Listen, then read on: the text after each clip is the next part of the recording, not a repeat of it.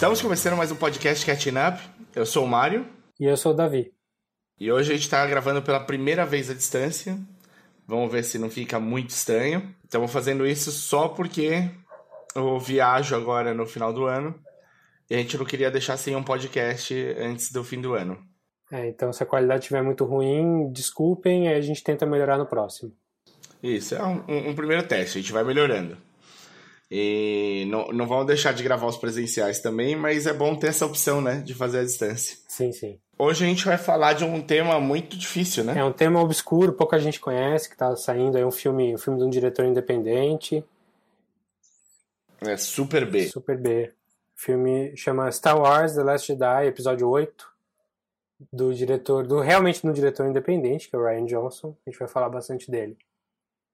E hoje vai ser isso e antes disso as recomendações da semana. Então, é, para não fugir muito do script. Mas a gente vai tentar fazer isso de uma maneira um pouco mais curta para a gente é, mergulhar um pouquinho mais no Star Wars depois. Tem uma história longa, né, Star Wars, então acho que tem bastante coisa para discutir até antes de entrar na parte de spoilers. Sim. A gente vai falar um pouquinho das nossas impressões do filme antes. E aí, Aí, spoiler direto, que imagino que a maioria que esteja baixando esse podcast já tenha visto. Mas, mas fiquem tranquilos porque a gente vai avisar antes. Então vamos lá. Quer começar as indicações? Eu quero antes falar que nesse podcast aqui você pode falar com a gente no podcastcatchingup.gmail.com ou na página do Facebook, facebook.com podcast, barra podcastcatchingup. Ou acha a gente no Twitter, eu sou arroba dedonato. E eu sou arroba o desinformante. É isso aí. Então vamos para as recomendações? Vamos lá. Minha recomendação primeira aí é uma série de Netflix que estreou faz um mêsinho aí, produzida, produção executiva do David Fincher. E ele dirigiu uns três episódios. Uh, mas a série não é só dele. É, a série se chama Mindhunter e é sobre aquele pessoal que faz profile de, de criminoso no FBI lá nos anos 70. A história semi-real do cara que começou essa história. Ou seja, é o avô do, do Fox Mulder. Boa. É o cara que começou a. É, que saiu meio. pediu ajuda da academia, da, das universidades, para montar um, uma base teórica de criação de perfil psicológico de serial killer. E para isso ele vai falando, vai entrevistando os piores serial killers da, que estão presos na, naquela época, lá nos anos 70, nos Estados Unidos. O cara é bom, né? O, o cara que fez isso, mas quando você começa a ver a série, ele é bem paspalho, assim. É, então. E aí, aí vão as minhas questões sobre a série. Em primeiro lugar, é, eu gostei da série no final. Mas o começo dela, eu, eu, eu vi o primeiro episódio e abandonei. O primeiro é do Fincher, né? Exatamente, olha que o primeiro episódio é do Fincher, que é um cara que eu gosto. Eu achei uma série. Parece um Zodíaco bem, bem piorado. Parece que o Fincher nunca fez Zodíaco. Tipo, principalmente porque, sim, o personagem é um paspalho, o protagonista. E é, ele é um paspalho, mas ele é inteligente, mas mesmo no, na área dele ele não sabe nada. Ele precisa de ajuda de um monte de gente que também não sabe muita coisa. É o Jon Snow do FBI, né? Praticamente, é isso aí, uma boa. Jon Snow do FBI. É, lutando contra a politicagem dos. do. Como é que chama lá do onde o Jon Snow tá? Na, do Wall lá do. Night, Night's Watch. É, do Night's Watch.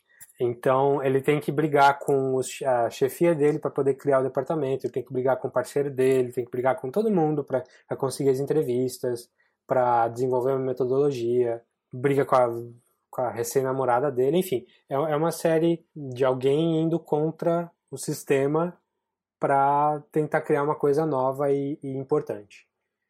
É, e falando assim, parece meio mala, é, porque ah, o cara tá sempre certo lutando contra o sistema, e o sistema tá sempre errado e o sistema tem que ceder. Só que o que eu gostei mesmo da série, o que eu mais gostei da série, é que o sistema, ou os antagonistas dele, muitas vezes têm razão. Então ele, ele faz muita. Tem muita discussão ali em que todo mundo tá certo. Uhum. Não é uma discussão de um cara contra.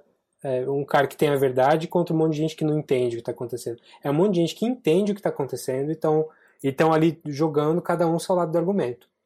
Eu achei muito maduro, muito legal mesmo da série. É, e é uma série que demora um pouco para engrenar, porque o primeiro episódio, se você assistir o piloto, não tem nada a ver com o resto da série. Isso é uma coisa boa, pelo menos eu achei. Primeiro episódio é meio flash, até aparecem umas cenas, uns efeitos especiais, coisa que não tem no resto. O resto é investigação e, e é isso que eu falei, de burocracia.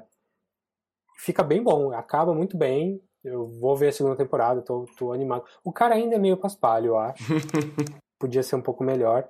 Mas achei, acho que tudo bem, acho que valeu. O que eu acho, o que, eu acho que fica interessante também são os, os estudos. Quem ele estuda. Eu não vi inteiro, mas além de ser, serem casos famosos, são personagens interessantes, né? Sim, sim. O primeiro que eles entrevistam, não é spoiler porque é como a série progride só. É o Coed Killer, que é um serial killer famoso que existiu mesmo, que fez umas atrocidades absurdas. E o cara que, o ator que faz o, personagem dele é muito bom. Um cara que eu nunca vi. Um carismaticíssimo, assim, né? Super, super. E, dá medo, assim. Ele tá no nível de alguns dos caras que o, o Mark Ruffalo entrevista no Zodíaco. Sim. De dar medo e de, de ter carisma mesmo assim. O, o cast, eu não conheço quase ninguém, assim. O, o, cara, o protagonista eu não conheço, eu sei que ele faz algumas coisas meio de galã, que eu nem sei o que é. Uh, o parceiro dele é um cara que eu lembro muito bem do Clube da Luta, que é um cara todo grandão, uh, com vozeirão. Ele é um dos caras do Project Mayhem, que fala His name is Robert Paulson quando, quando o Meatloaf morre lá. Sim. É, e tem a que estava sumida, a que estava sumida, a Anna Torv, do Fringe. É, acho que desde o Fringe ela não fazia nada. Pois é, não que a gente tenha visto, pelo menos. E tem muita gente que, como o Fringe é uma série que é meio que secundária, né? Ninguém acompanhou de verdade Fringe, tipo... Eu acompanhei. Eu também. E adorei. Eu também, eu adoro, adoro. É uma série que eu ve, eu recomendo. Mas não é, ela não foi um mega hit, né? Eu, então, tem muita gente que tá descobrindo a Anna Torv nessa série. Inclusive, tem muita gente confundindo ela com a Carrie Coon do Leftovers. É, a, a, ao ponto em que, se você entrar no Twitter da Carrie Coon, pelo menos até uns dias atrás, a descrição do perfil dela é Não sou eu no Mindhunter. Muito bom. Nem vem, né? Nem vem chamar que não sou eu. Pois é. é. Deixa eu só emendar uma aqui que, que eu comecei a ver essa semana, que também é, é exatamente o mesmo tema.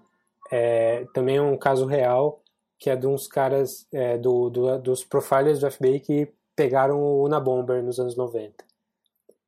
Tá na Netflix também, chama uh, Manhunt The Una Bomber. E é uma série que é, acho que do Net Geo, eu acho. É um canal que, um canal que não tem tradição com esse tipo de coisa. É, quem faz o, o Una Bomber mesmo é o Paul Bettany. Então não é que é uma produção B, assim, é um, é um negócio de alto nível. Só que é, é aquilo que eu tava falando que eu tava achando que o Mindhunter era, que era o, o cara que vem com umas ideias novas, que ele tem que lutar contra o sistema. Pelo menos até agora, tô no terceiro episódio, é isso, ele tá sempre certo e todo mundo tá sempre errado. Então, então eu tô gostando bem, eu gostei bem mais do Mindhunter do que eu tô gostando desse. Apesar de ser temas quase idênticos, assim. A, diferença de, de, de, época é muito pequena também. O estilo de, de contar é, pequeno, é, é semelhante também. E, e tá no Netflix inteira. Os dois, os dois são Netflix. Hunter primeira temporada, tá lá, já tá renovado pra segunda. E esse Duna Bomber, eu acho, não sei se vai ter outra temporada, não sei nem se tem como ter outra temporada. Mas já tá inteirinho lá também. Você começou a ver Dark? Comecei. Vi um episódio e achei meio meh. É, então tem. Tá tendo assim, é, tá sendo chamado do Stranger Things pra adulto, né? É uma série que tá começando a arrebanhar fã, assim, na, na, boca miúda ali.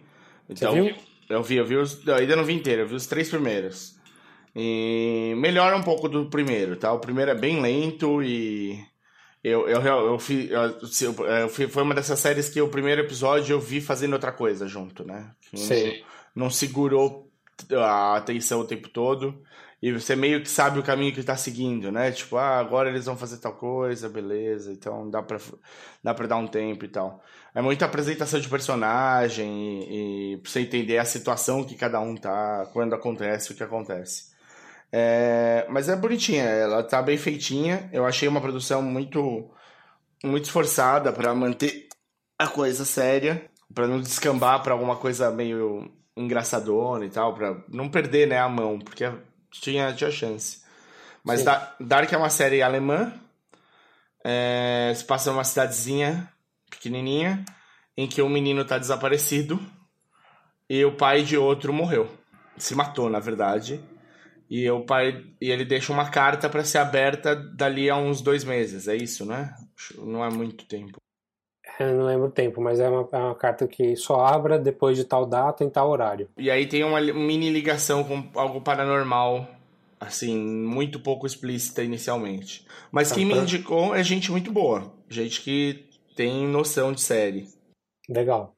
Eu vou fazer duas, duas é, chamadas aqui rapidinhas, que é o Punisher, que saiu, a série dele saiu no Netflix, é com o John Bertal, que já fez o Punisher em, na série do Demolidor.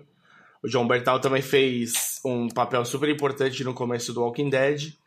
É um cara que eu manjava muito pouco, achava só que era um turrão desses muito básicos e que pude perceber que na verdade tem muito mais para ele. Ele foi fazer teatro na Rússia. A série é boa. A série, se não fosse da Marvel, não fosse voltada para um, pra um cara que é um herói, poderia até concorrer a prêmios, porque mudaria um pouquinho o enfoque. E ela é uma série muito de traumas da guerra. Tipo estresse pós-traumático. É, estresse pós-traumático forte. E como cada um lida, né? O jeito que você volta para sua vida normal e o que sobra de trabalho, o que sobra de opção. Seria uma série assim, tipo, se tivesse seis episódios com esse tema, eu consigo ver ela ganhando vários prêmios. No final, não é isso, é uma série de super-herói, então, eventualmente, a coisa começa a ir mais na direção do que a Marvel faz, principalmente nos seriados. E a outra série que estreou também é os Runaways, também da Marvel, e estreou no Hulu, e é uma série fofinha, era para ser o, o OC dos super-heróis, foi descrita desse jeito. E acabou não sendo tão boba quanto isso, por, pelo menos por enquanto, até o quinto episódio que passou. Ela tem muito enfoque nos pais. É, é bom, só para explicar. O Runaways foi uma série criada pelo cara que fez. É, chamado Brian K. Vaughan cara do Last Man. Isso, cara famosão. Famosão. Y, o Último Homem, é uma das coisas que está sendo muito aguardada para virar audiovisual. Ixi, mas já foi e voltou umas 10 mil vezes. Sim, verdade. Mas estão tentando, entendeu? É uma dessas que não morreu. Vira e mexe no final do ano, você ouve alguém falando, não, mas ano que vem vai sair alguma coisa. É, eu acho até que a gente já perdeu o bonde dessa, viu? Pra falar a verdade. É, né? Era uma discussão importante. Hoje em dia, não sei. E ele trabalhou também muito com audiovisual, ele foi um dos produtores executivos de Lost por um tempo, quando o Jeff Lubb saiu. Ele tem, ele tem, ele andou bastante já em, em coisas legais. No momento ele está escrevendo uma série fantástica que chama Saga para Image. Ele no Runaways ele criou um grupo de super-heróis jovens, adolescentes, vários vários adolescentes que não têm superpoderes a princípio ou não sabem como é que, que se tem ou se não tem e eles todo ano têm de ir para uma porcaria de um encontro dos pais deles. E eles odeiam. E quando eles estão nesse encontro, numa das vezes eles resolvem espionar o que os pais estão fazendo. E descobrem que os pais deles são todos super vilões. Tem uma, uma série parecida com isso da, da Disney, não é? De vilões da Disney. Que acho que veio depois. não vou nem pesquisar agora, mas é uma coisa bem infantil mesmo. São os, os filhos filho da Úrsula do, do Pequena Sereia, filho, filho do Jafar, umas coisas assim. Que legal. Que legal, a Disney. A Disney tem muito material para fazer, né? E, e, e, ela meio que o que ela lança vira ouro, né? Então, eu acho que se você fizer para o público certo essa série aí dos filhos, ia assim, ia dar muito certo. A minha segunda aqui é um filme recente, filme desse ano, chamado Marjorie Prime, de um diretor chamado Michael Ama Almereida, Almereida, que tem um monte de crédito, mas nada famoso. A coisa mais, famo a coisa mais famosa que eu vejo aqui nos créditos dele é o Hamlet com o Ethan Hawke. Ah, eu lembro de quando saiu isso. De 2000. É, então não é um cara conhecido, mas esse filme é com alguém conhecido, é com o John Hamm. E é também com a Dina Davis, que voltou a fazer o filme, e com o Tim Robbins também. E é um filme pequeno, filme de de atores. É um filme que é, é uma adaptação de uma peça de teatro e às vezes dá para sentir um pouco isso. É um filme de diálogo mesmo. E ele tem uma premissa muito parecida com o episódio de Black Mirror. Hum. É, a ideia é que tem uma empresa que cria hologramas, não é físico, é holograma de pessoas que já morreram da sua família para ser um, um companheiro para você, usando informações das pessoas. Só que diferente do Black Mirror, que eles usam aquela ideia de uh, pegar toda a presença de redes sociais da pessoa e criar, através do algoritmo, criar a personalidade da pessoa, aqui é um pouquinho mais, é, um pouquinho mais direto. É, ele, ele vem com a aparência que você pedir da pessoa, e aí você vai contando para o holograma quem essa pessoa que morreu era e qual a sua relação com, com, com ele. Então, no caso, John Hamm é, um desse, é, um, é, é esse holograma que ele está fazendo o marido de uma mulher que está com Alzheimer, já está velha, hum. só que ele vem como se ele tivesse os 40 anos que ele tem, sabe? Ela, ela pediu que ele viesse jovem, da época que, ele lembra, que ela lembrava melhor dele. Tá. E ela e o, o, o Tim Robbins e a Dina Davis fazem o, a Dina Davis é filha de, dela e o Tim Robbins é marido, marido da filha. Tá. E eles têm que contar pro John Hamm quem ele era e qual a relação que eles, que eles têm ali. E vira um filme sobre memória, sobre ponto de vista, meio Rashomon, assim, cada um conta o seu ponto de vista da história. E vira um pouco em, em como a gente trabalha com as memórias que a gente tem, aquela história de que cada vez que a gente conta uma memória, ela se modifica e, Sim. e a versão e a última versão fica sendo a, a, e a versão definitiva vira a mais atualizada. Uhum. Tipo, a gente está sempre modificando as nossas memórias cada vez que a gente conta ou lembra. E é um filme que discute isso. É muito interessante, ele é meio filosófico nesse sentido, mas ele tem um, um drama interno bem legal da relação dos personagens.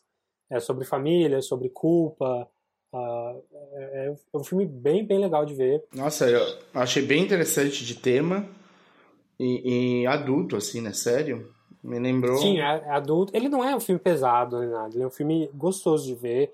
É, só que é um filme de diálogo, de gente sentada numa casa super bonita conversando. Entendi. É, mas recomendo demais. Podia ser, Prime. podia ser o Linklater?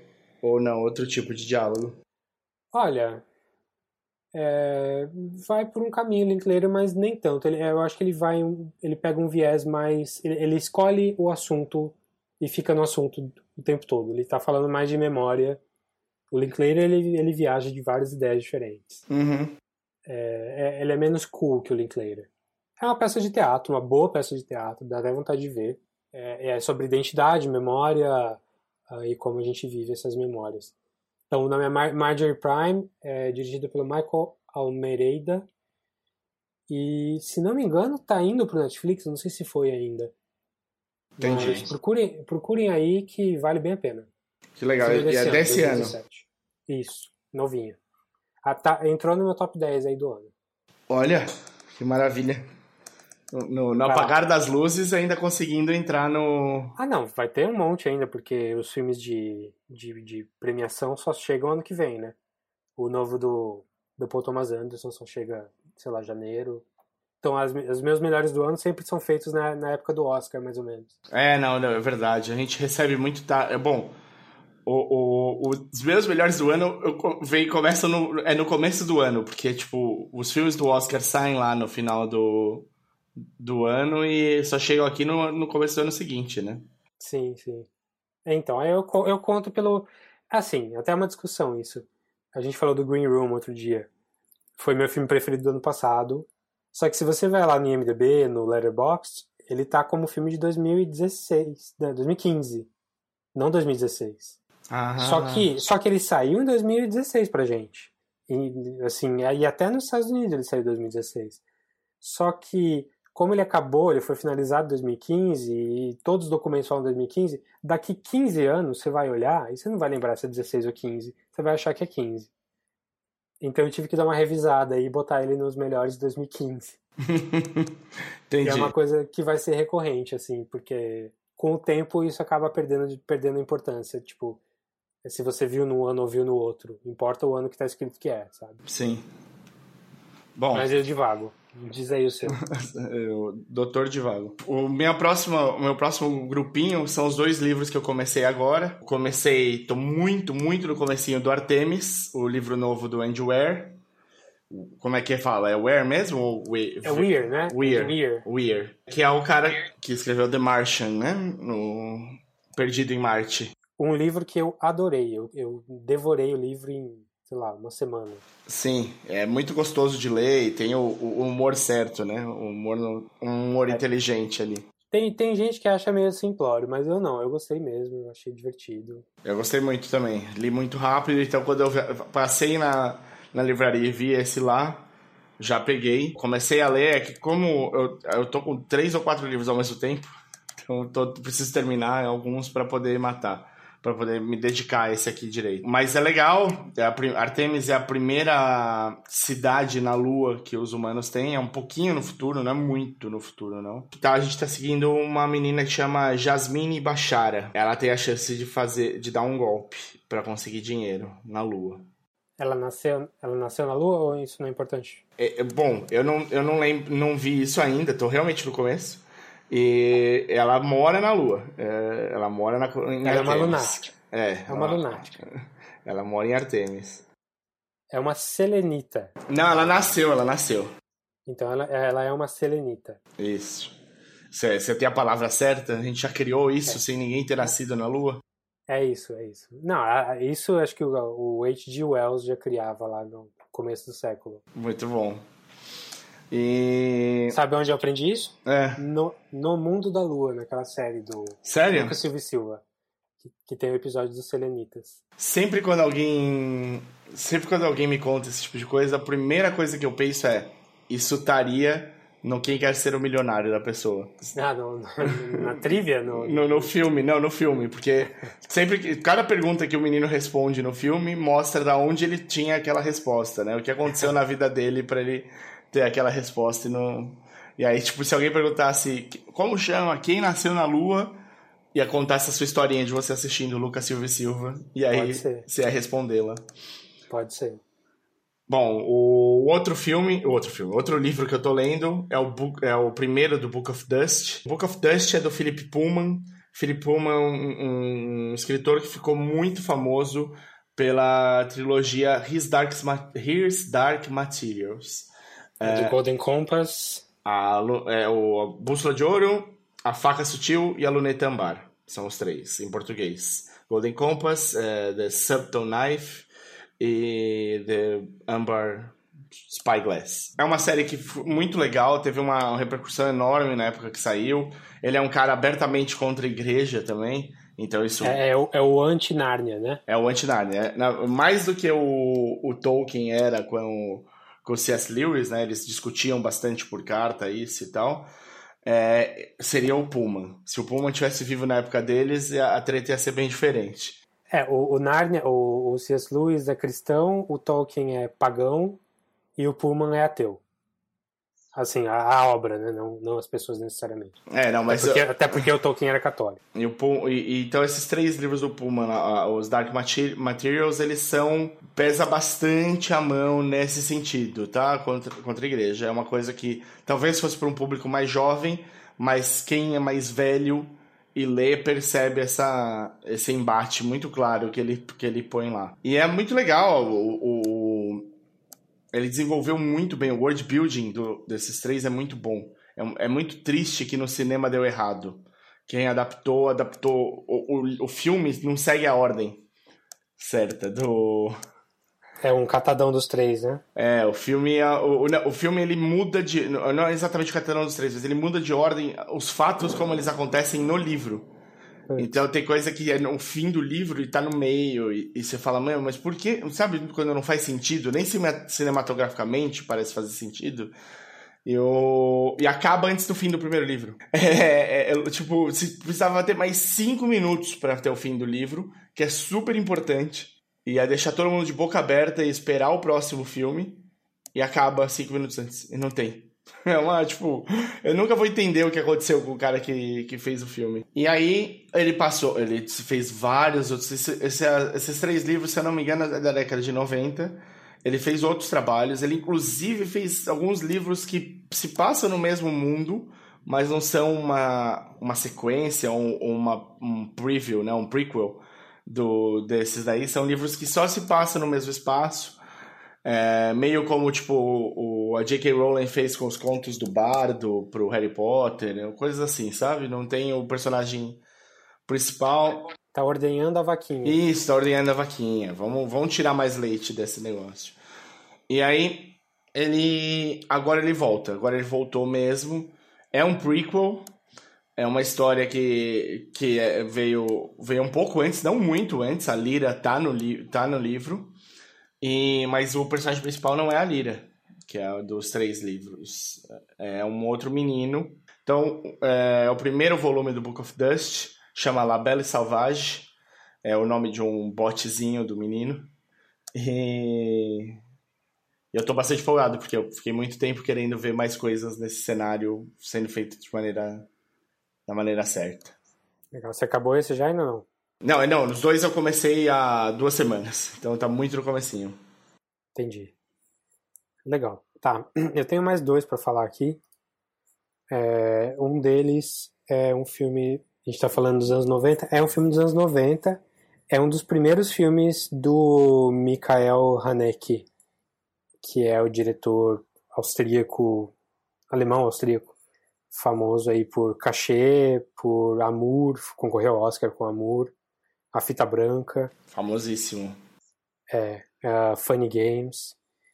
E é um cara pesadíssimo.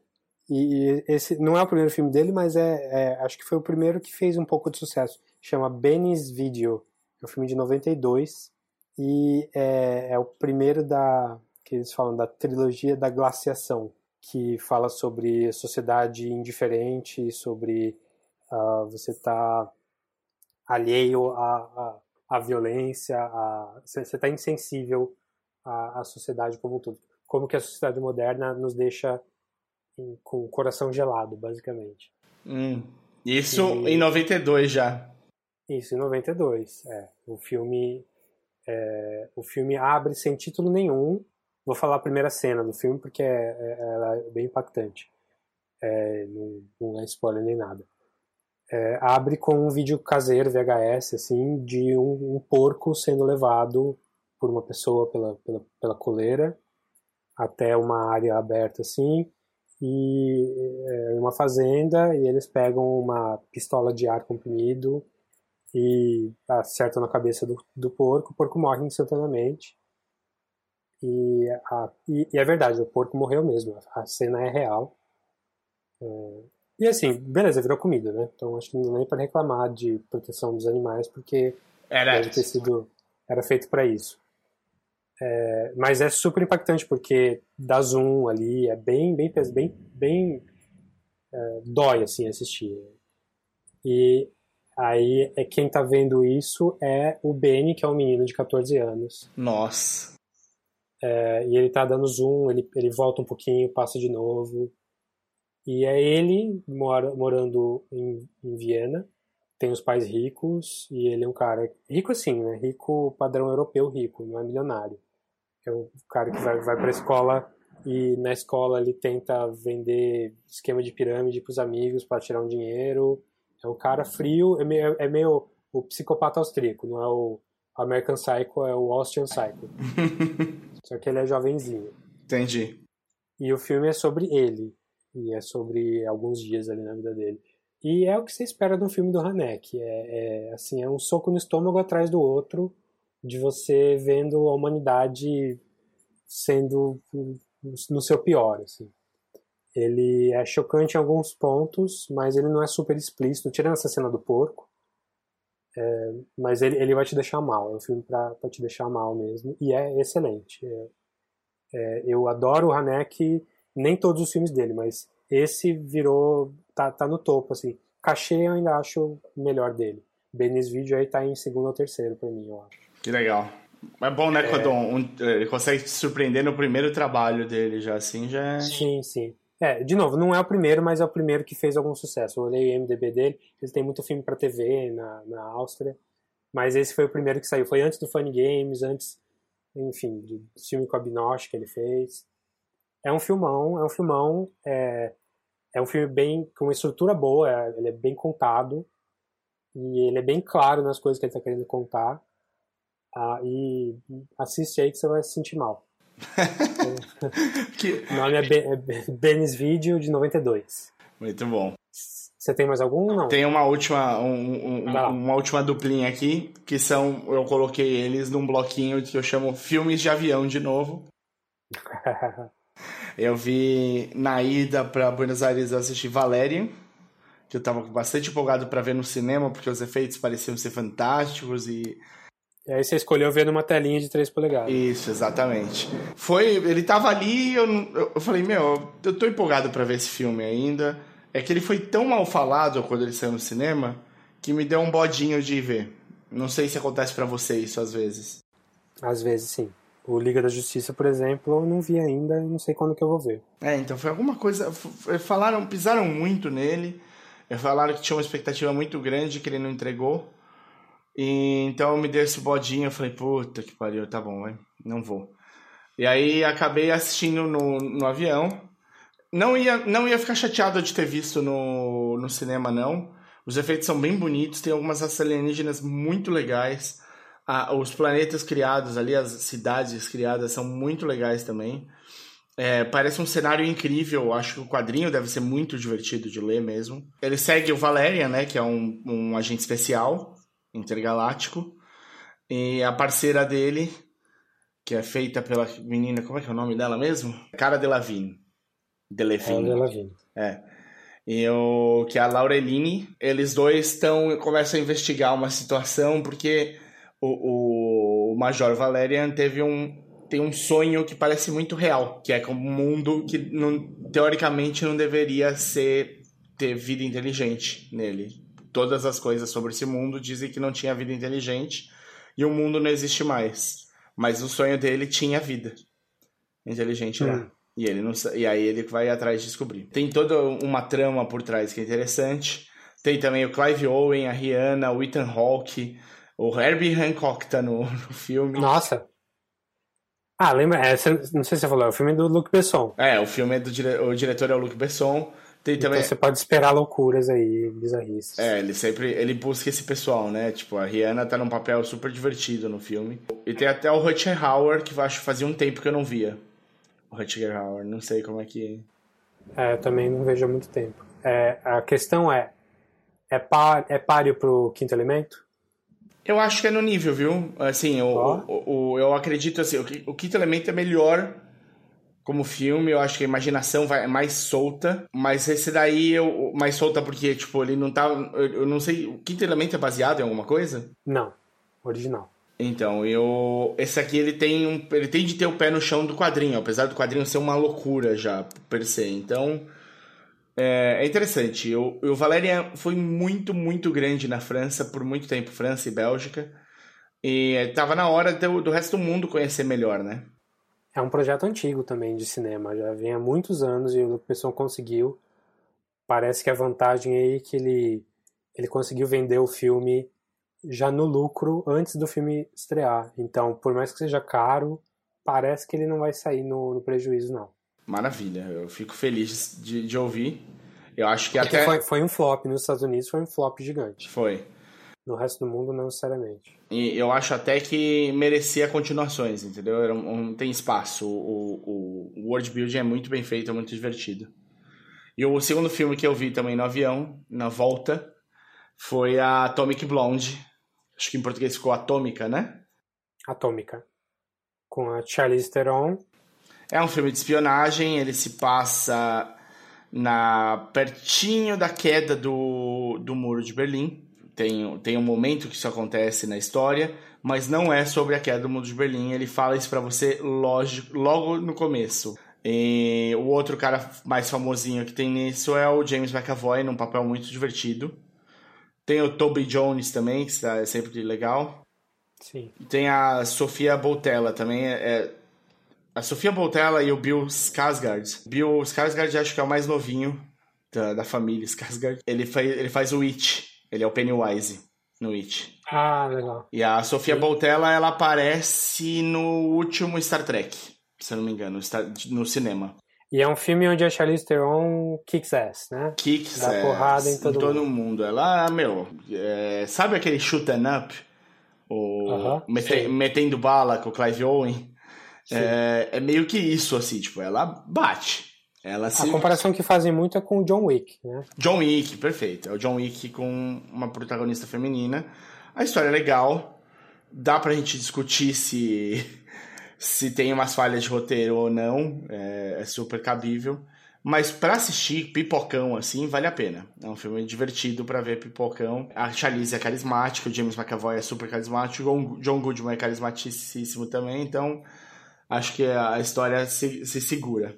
Você viu, você viu no avião? Ah, e a Atômica também é baseada num quadrinho, né? É baseado num quadrinho. Então você viu duas adaptações de quadrinho aí, quadrinho menos, não, não de herói. Sim. Tá, vou falar de mais um só, porque a gente já tá correndo com o tempo aqui, que também é outro soco no estômago. E a gente, tá vendo que você tá falando dos filmes divertidos, eu tô falando dos filmes porrada. Porrada, é.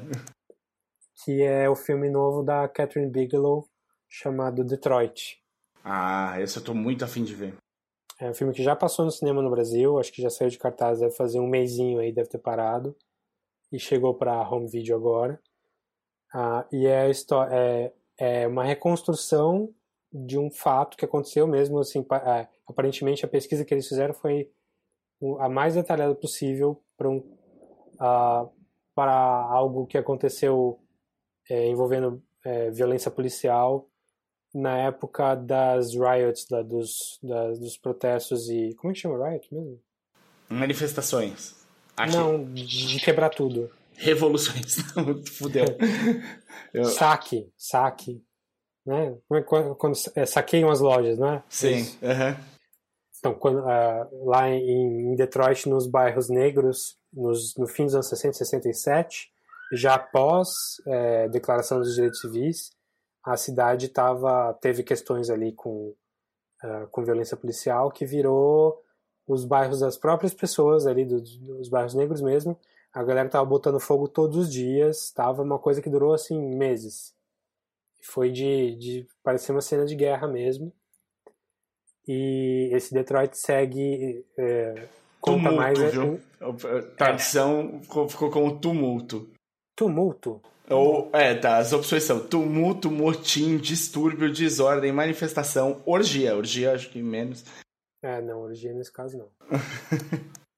Mas é um filme, aqueles filmes tensos, assim, de, de que, assim, ele, ele dá um panorama geral, depois ele foca num, num caso, nesse caso específico, nessa noite específica, em que vira um negócio meio tropa de elite, ah, de, de, em termos- em termos de, de pesado, só que ali claramente os policiais estão do lado errado. Certo. Ah, e, e conta essa história toda do que aconteceu. E assim, é um filme que as coisas vão acontecendo e você vai ficando revoltado e não melhora. E, e vai, e conforme as coisas vão acontecendo, você vai ficando cada vez mais revoltado.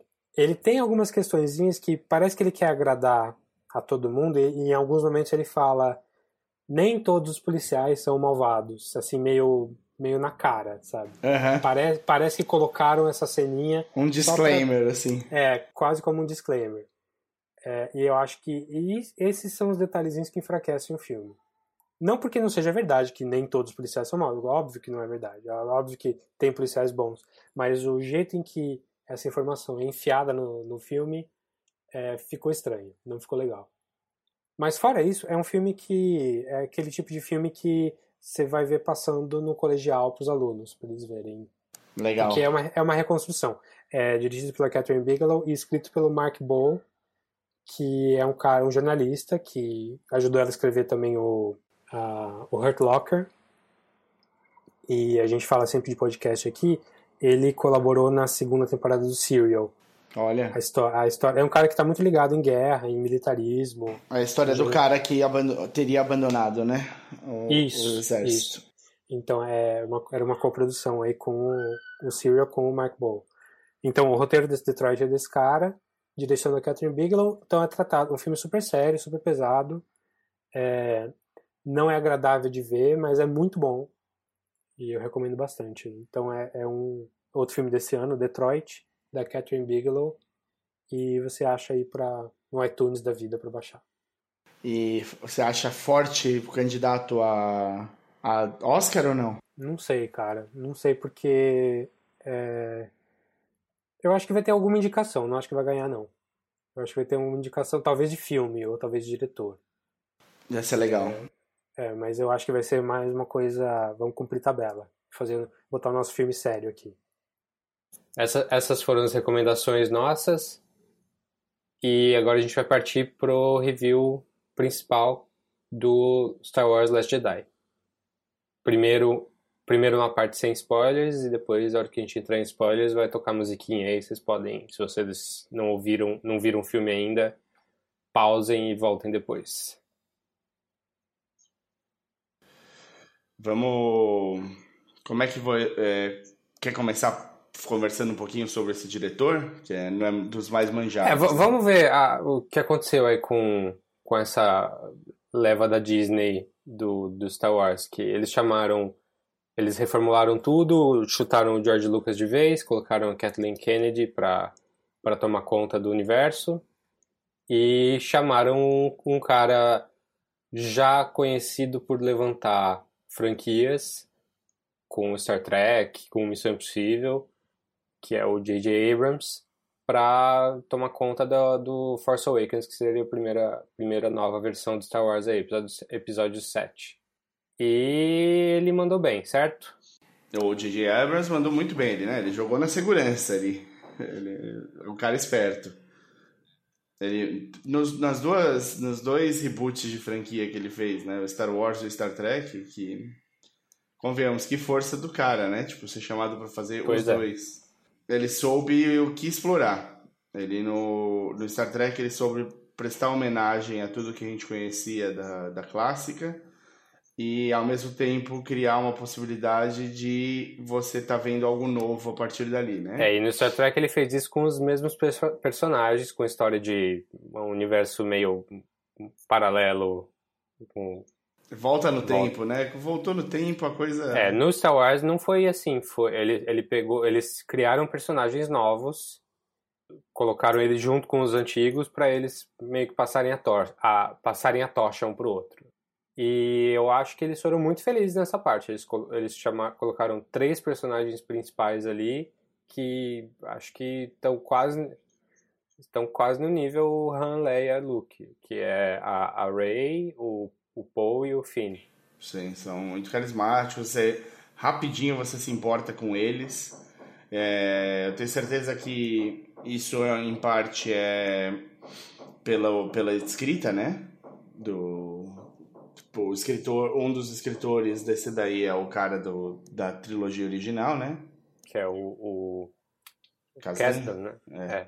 E, mas também é pelo, pelos atores, né? Deve ter sido, não deve ter sido nada fácil o processo de seleção desses três atores. Eu acho, eu gosto muito do Oscar Isaacs, ele já vinha construindo uma faminha ali, né? O Inside Lewis já é antes ou não? É antes, o Lewin Davis é antes. Ele já já estava ali sendo manjado. Agora os outros dois, o John Boyega e a é, ah, o Boyega, o Boyega veio de um, de um filme legal, Attack the Block, um filme de, de monstro inglês que é bem divertido, bem são, são é uma molecada no, no subúrbio de Londres lutando contra uma invasão alienígena. Certo. A, é, a, a Daisy Ridley fez alguma coisa também? Nunca, não vi nada, não. Acho que não. É, também é, mas é, assim, a gente tá, a gente tá dando uma, uma série de TV, tô dando uma olhada aqui, mas só pra é, a, gente tá dando essa, a gente tá dando essa repassada aqui no, no Force Awakens só para só pra dizer que eles, uh, eles fizeram um setup forte para a trilogia nova, com personagens é, carismáticos e legais. Uh, e aí eles fizeram um plano ali de, de fazer a trilogia intercalada com filmes mais independentes, tipo Rogue One, o próximo vai ser o, a, a história do Han Solo uh, jovem. Sim, Young Han Solo. É. Que, tá, e... que também já padeceu dos problemas de troca de diretor, né? É, então, porque eles chamaram, para essa trilogia, eles chamaram J.J. Abrams, chamaram um cara independente, um cara de cinema independente, mas muito respeitado, que é o Ryan Johnson. O primeiro filme dele chama Brick. É, é um filme que é super bem conceituado na cena independente, que é um filme preto e branco. Não, não é preto e branco. Não é. Ele é um filme que homenageia no ar, só que ele é num high school moderno. Então as falas são no ar, as coisas que acontecem. É bem, bem clima de, de um detetive investigando uma morte, assim. Só que é num high school. Então setting bem. É com o Joseph, Joseph Gordon-Levitt. É, é, um filme bem interessante, assim, e é, e é muito apegado na linguagem mesmo. Ele, ele, emula aquela linguagem de detetive dos anos 40 de uma maneira bem legal. E aí, com isso, ele conseguiu mais uma grana, uma, um, um respeito aí para fazer o segundo filme dele, que é o The Brothers Bloom, que é um filme de conman, né, de, de como é que fala? Conman, né? A gente já passou por isso. Vigarista, acho. É, de vigarista. É, inclusive, a chama Vigaristas filme, ah, filme é. em, em, português. É com o Adrian Brody e o, e o Mark Ruffalo, né? E o Mark Ruffalo, que são irmãos que são, fazem umas coisas com, com truques para as pessoas, com vigarismo, assim, que é bem legal também, é, bem, é com a Rachel Weisz também. Rachel, Rachel Weisz. É. É, golpista, eu acho melhor, hein? Spa. Pode ser. E depois ele fez o filme mais high profile dele até então, que era o Looper, que é um sci-fi uh, de 2011. Reencontro com o primeiro muso inspirador. Com o Joseph Gordon-Levitt e com o Bruce Willis fazendo um filme cabeçudíssimo de, de viagem no tempo, de, de gente que é contratada para matar pessoas via, voltando no tempo, para não deixar rastro. É, eu amo esse filme, de verdade. É um dos filmes que eu mais gosto dessa década. Acho um filme impecável, assim, eu gosto de tudo nele. É, muito bom, muito, muito bom. Eu vi, vi, no cinema e aí depois o Ryan Johnson... O Ryan Johnson tem uma presença muito forte online. Ele tá sempre no Twitter, tá sempre fazendo entrevista em podcast, fazendo participação. Uh, alguns podcasts que a gente mencionou naquele episódio de recomendação de podcast, ele já, o Ryan Johnson já apareceu algumas vezes lá. E quando ele fez o Looper, ele fez um comentário do diretor para podcast online, para você ir na sala de cinema e assistir ouvindo. E eu fiz isso depois, eu vi duas vezes no cinema. Eu vi a primeira vez, baixei esse, esse comentário e fui ver de novo. Então eu assisti o, o filme com fone de ouvido lá depois. E é super legal, porque o cara fala, ele, ele é muito claro com, com as decisões dele de, como diretor, as escolhas que ele faz, uh, as intenções. É meio que uma escola de cinema ouvir ele falando. E é um cara divertido, faz, é piadista. cara, assim, todo mundo que, que tem contato direto com ele fala super bem dele o tempo todo. Assim, ativamente, não é nem que perguntam. Tipo, ele parece um cara super legal. Então, quando anunciaram ele para dirigir episódio 9, não, 8, dirigir episódio 8, eu fiquei super feliz. Que eu acho que não podia ter ninguém melhor, assim, pra, pra para trazer Fazer isso. é para trazer um, um, um, esquema que não era o cinemão do J.J. Abrams era uma coisa mais independente mais mais cerebral para um filme uh, que vem dessa franquia então para mim assim até poucos dias antes eu tava tinha certeza que ia ser o melhor Star Wars de todos. E eu não sei se eu saí do cinema com essa impressão. Mas a gente tá avançando muito. É é. É, é bom, é só, só voltando ali, eles escolheram esse cara e também escolheram mais um cara, o Colin Trevorrow, para dirigir o episódio 9. É, que é um, era um cara que também vinha de cinema independente e tinha sido chamado para fazer o Jurassic World, que era o, foi o maior filme de 2015. 15. É, só que eles tiveram problemas, o Colin Trevorrow parece que é um cara meio filho da puta, meio, as pessoas não gostam muito dele. E ele soltou um filme que todo mundo odeia, odeia, odeia, que é o Book of Henry. Que eu tô louco pra assistir, porque falam que é tão ruim que é bom. gosto, gosto muito. E ele foi chutado da franquia e voltaram com o J.J. Abrams aí pra, pro episódio 9. É, que eu tava achando, nossa, que escolha meio preguiçosa, né? Botar ele de novo. Mas, como o que ele fez com Force Awakens foi tão legal, eu acho que vai ser bom também. Não foi. Eles fizeram uma escolha mais segura, é, mas é, eu, eu tô, tô até animado para ver o que vai acontecer no episódio 9 aí, na mão do, do Abrams. De novo, né? Voltando. De novo, é. É difícil, né? Porque ele é um bom. é, com, é, iniciador de história, vamos ver se ele consegue fechar também, né? Pois é, pois é. E veja Ele só, o Colin Trevorrow ainda está acreditado como co-writer do episódio 9.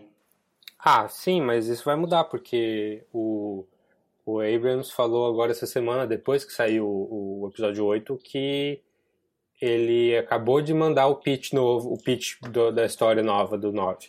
Bom, Que eles já, eles já devem ter uma base, tipo, desde antes de fazer o Force Awakens, devem ter, devem ter desenhado mais ou menos o que eles querem com o, o 7, 8, 9.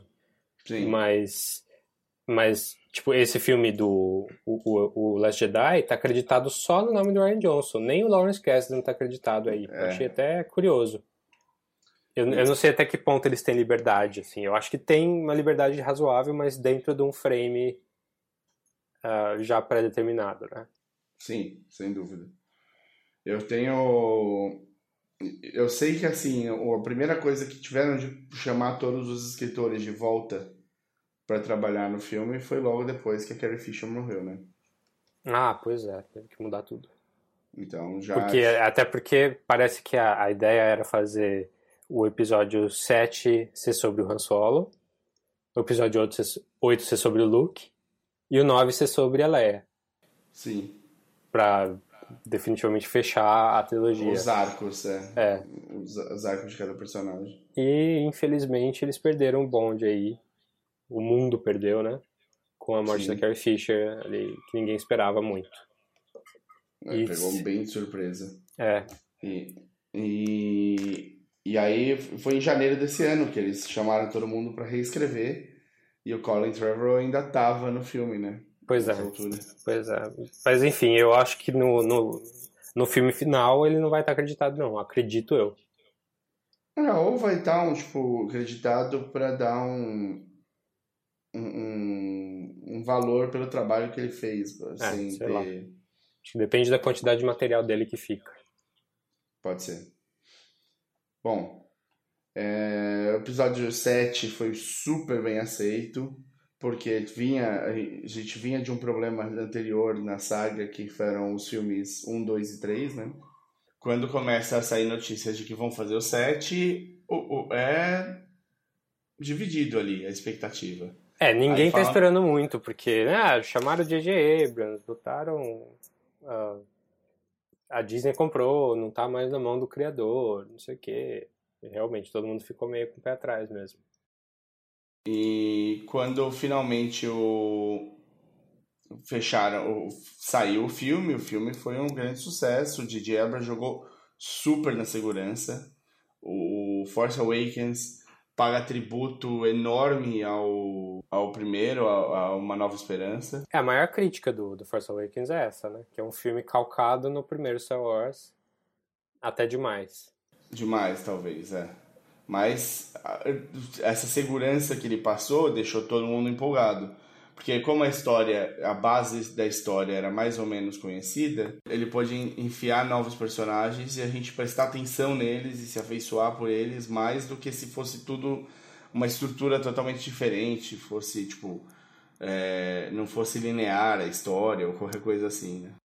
É, até porque o, o- as prequels não tem emulação da, da trilogia original. Eles não têm esse espelhamento, assim, do... O episódio 1, 2 e 3 são filmes totalmente diferentes do... do... 4, E- 5, 6. E eu acho que se, elas, se as prequels têm um mérito, é esse.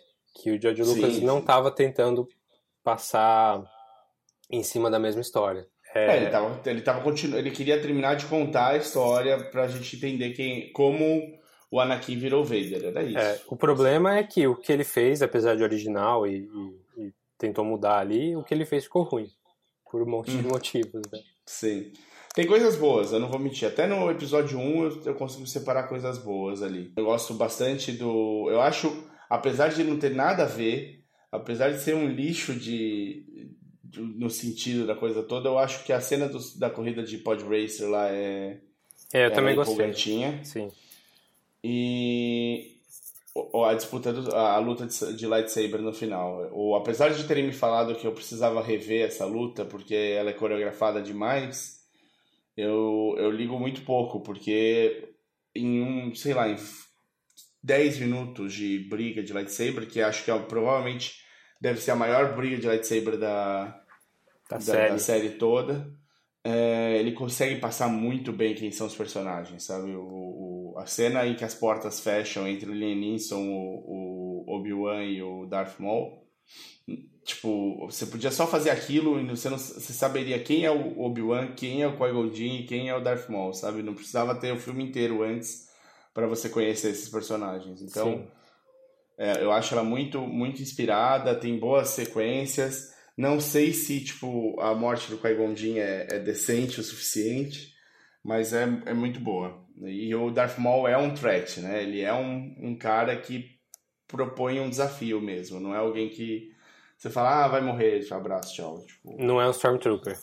não é um Stormtrooper, não é um, um Dooku, não é o outro lá, aquele, aquele bizarro com quatro braços lá. Tipo, Sim. Ah, o Grievous. meio- O Grievous. Grievous. Mas Bom, enfim. Mas aí, acabou o set, a franquia restaurada, o, a esperança toda depositada num, em uma sequência boa. Saiu o Rogue One. Eu gostei do Rogue One, assim, eu, eu acho que eu gostei um pouco menos do que a maioria das pessoas. Pelo menos, eu, eu não sei se foi, era empolgação na época, mas todo mundo falando que tinha gostado muito mais do que o Force Awakens. E, e sinceramente, eu não acho, não. Eu acho o Rogue One legal, ele é um one-off só. Eu acho que ele tem a última meia hora muito boa, muito forte. Mas eu acho que o resto do filme não acompanha, assim. A batalha é boa, mas o resto do filme é mais fraquinho. E assim, quando as pessoas iam, iam falando, não, Rogue One é melhor, é, é muito melhor, não sei o quê, eu falava, tá, me fala o nome de três personagens do Rogue One. E me fala, e me fala o nome de três personagens do Force Awakens. Todo mundo sabia, não só a Rey, o Poe e o Finn, mas, mas ia falar da Mascanata, ia falar do- de um monte de gente que, que marcou muito mais do que o pessoal do Rogue One. Rogue One é um one-off mesmo, e eu acho que ele cumpre Sim. o papel dele de one-off, ele é divertido, ele tem um final super legal. Mas é isso, não vai ter continuação. É, óbvio, não dá pra ter continuação, mas assim, não é, não é uma franquia. É, então, pode ser mais original que Force Awakens, até pode ser, mas eu acho ele mais fraco. Eu acho que o que pegou muito pro pessoal do Rogue One, pra quem gosta muito do Rogue One, e eu sou uma dessas pessoas, é uma história que vai- marcou. Os personagens podem não ter marcado, mas eu acho que a história marca. E ela marca mais porque você não espera isso da Disney. O fim desse filme não é um filme, não é um caminho assim. Se fosse Miramax, né, que é da Disney também. É, convenhamos, LucasArts não é Disney, né? É, então. É igual a Pixar, Pixar não é Disney. Apesar de ter o, o, mesmo chefe ali comandando as duas coisas, ele, eles são estúdios relativamente com uma independência boa dentro da Disney. Sim, é que o, o, o, o eu entendo que tem independência e ao mesmo tempo, como eu falei, tipo, a, a- a- os prequels todos são mais Disney do que a própria Disney. É, Tipo, são, são mais inocentinhos. Sim, pelo menos o 1, vai. O 3 eu acho que é, tem uma, tá na medida certa ali. E o 2 é chato pra caramba, ninguém lembra. É, o 2 é dureza. Apesar de ter a maior quantidade de Jedi que um filme já teve, né? Em tela. Bom, é, o... de qualquer maneira, o que o Rogue One faz muito, muito bem é contar uma história que a gente tinha tido só um- uma frase de que essa história existia Sim. no começo do 4, em que eles falam que você não sabe quanta gente precisou, quão traumática, ou quanta gente precisou morrer para essa informação chegar até você, alguma coisa assim. Então Last Jedi veio como continuação do Force Awakens e não do Rogue One. Não, Rogue One é uma história isolada. Mas no final das contas, assim, já falando um pouquinho do, do, do Last Jedi mesmo, ainda sem spoilers, eu tava esperando uma continuação do Force Awakens e eu senti que o filme foi quase mais um. Ele foi muito mais na pegada do Rogue One do que do Force Awakens. Eu achei porque a estrutura dele é, é um evento só, né? Acontece uma coisa só, é, ainda sem falar necessariamente o que é, mas como o Rogue One, é, é- ele gira em torno de um evento só. E ele e quando acaba o evento acaba o filme, praticamente. Ele não é, não tá meio, não tá seguindo a saga, assim, não tá contando a história se não se passa em, em vários, num tempo muito grande, como foi, como geralmente acontece com os filmes de Star Wars.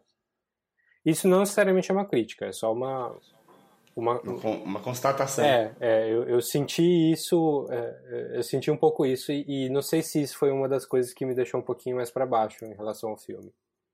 Então, assim, é, eu não desgosto do filme, eu acho um bom filme mesmo, mas eu esperava bem mais do que, do que ele foi, assim, se for ver. Conforme o tempo foi passando, eu vou, vou pensando mais sobre o filme e algumas coisas fazem mais sentido, algumas coisas fazem menos. Mas no geral, acho que eu ainda tô nessa de estar de tá um pouquinho decepcionado com, pelo menos com, com a minha expectativa, comparado com a minha expectativa do filme. É, isso trabalha muito, né? Quando você cria uma expectativa alta, principalmente assim, o, prime... o filme anterior foi legal. Já deixou uma história interessante, com personagens interessantes pra gente continu... seguir. E aí, em seguida, anuncia um diretor que a gente gosta para fazer o filme a, a expectativa sobe muito, né? E tentar ajustar essa, essa expectativa é complicado, sim, né? Sim, Eu tinha certeza que ia ser melhor que o Império, que o Império Contra-Ataca. E, e, no fim das contas eu tô saindo do filme achando que o Force Awakens foi mais legal. Então é, é bem complicado. Mas eu, você? Então, eu, eu gostei, eu, assim, eu acho que sem dar spoiler nenhum, tá? Só tentando realmente precisar. Eu acho que todas as cenas que tinham de estar estão lá. Elas são empolgantes, elas te dão uma alegria de ver a, os personagens que você gosta no lugar que você gosta.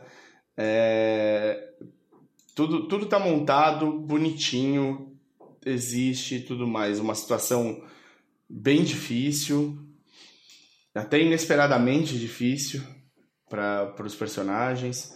É, eu não acho que ele, o filme fale de falhar, do verbo falhar, é, na questão do que ele precisa contar. Ele conta a história que ele precisa contar.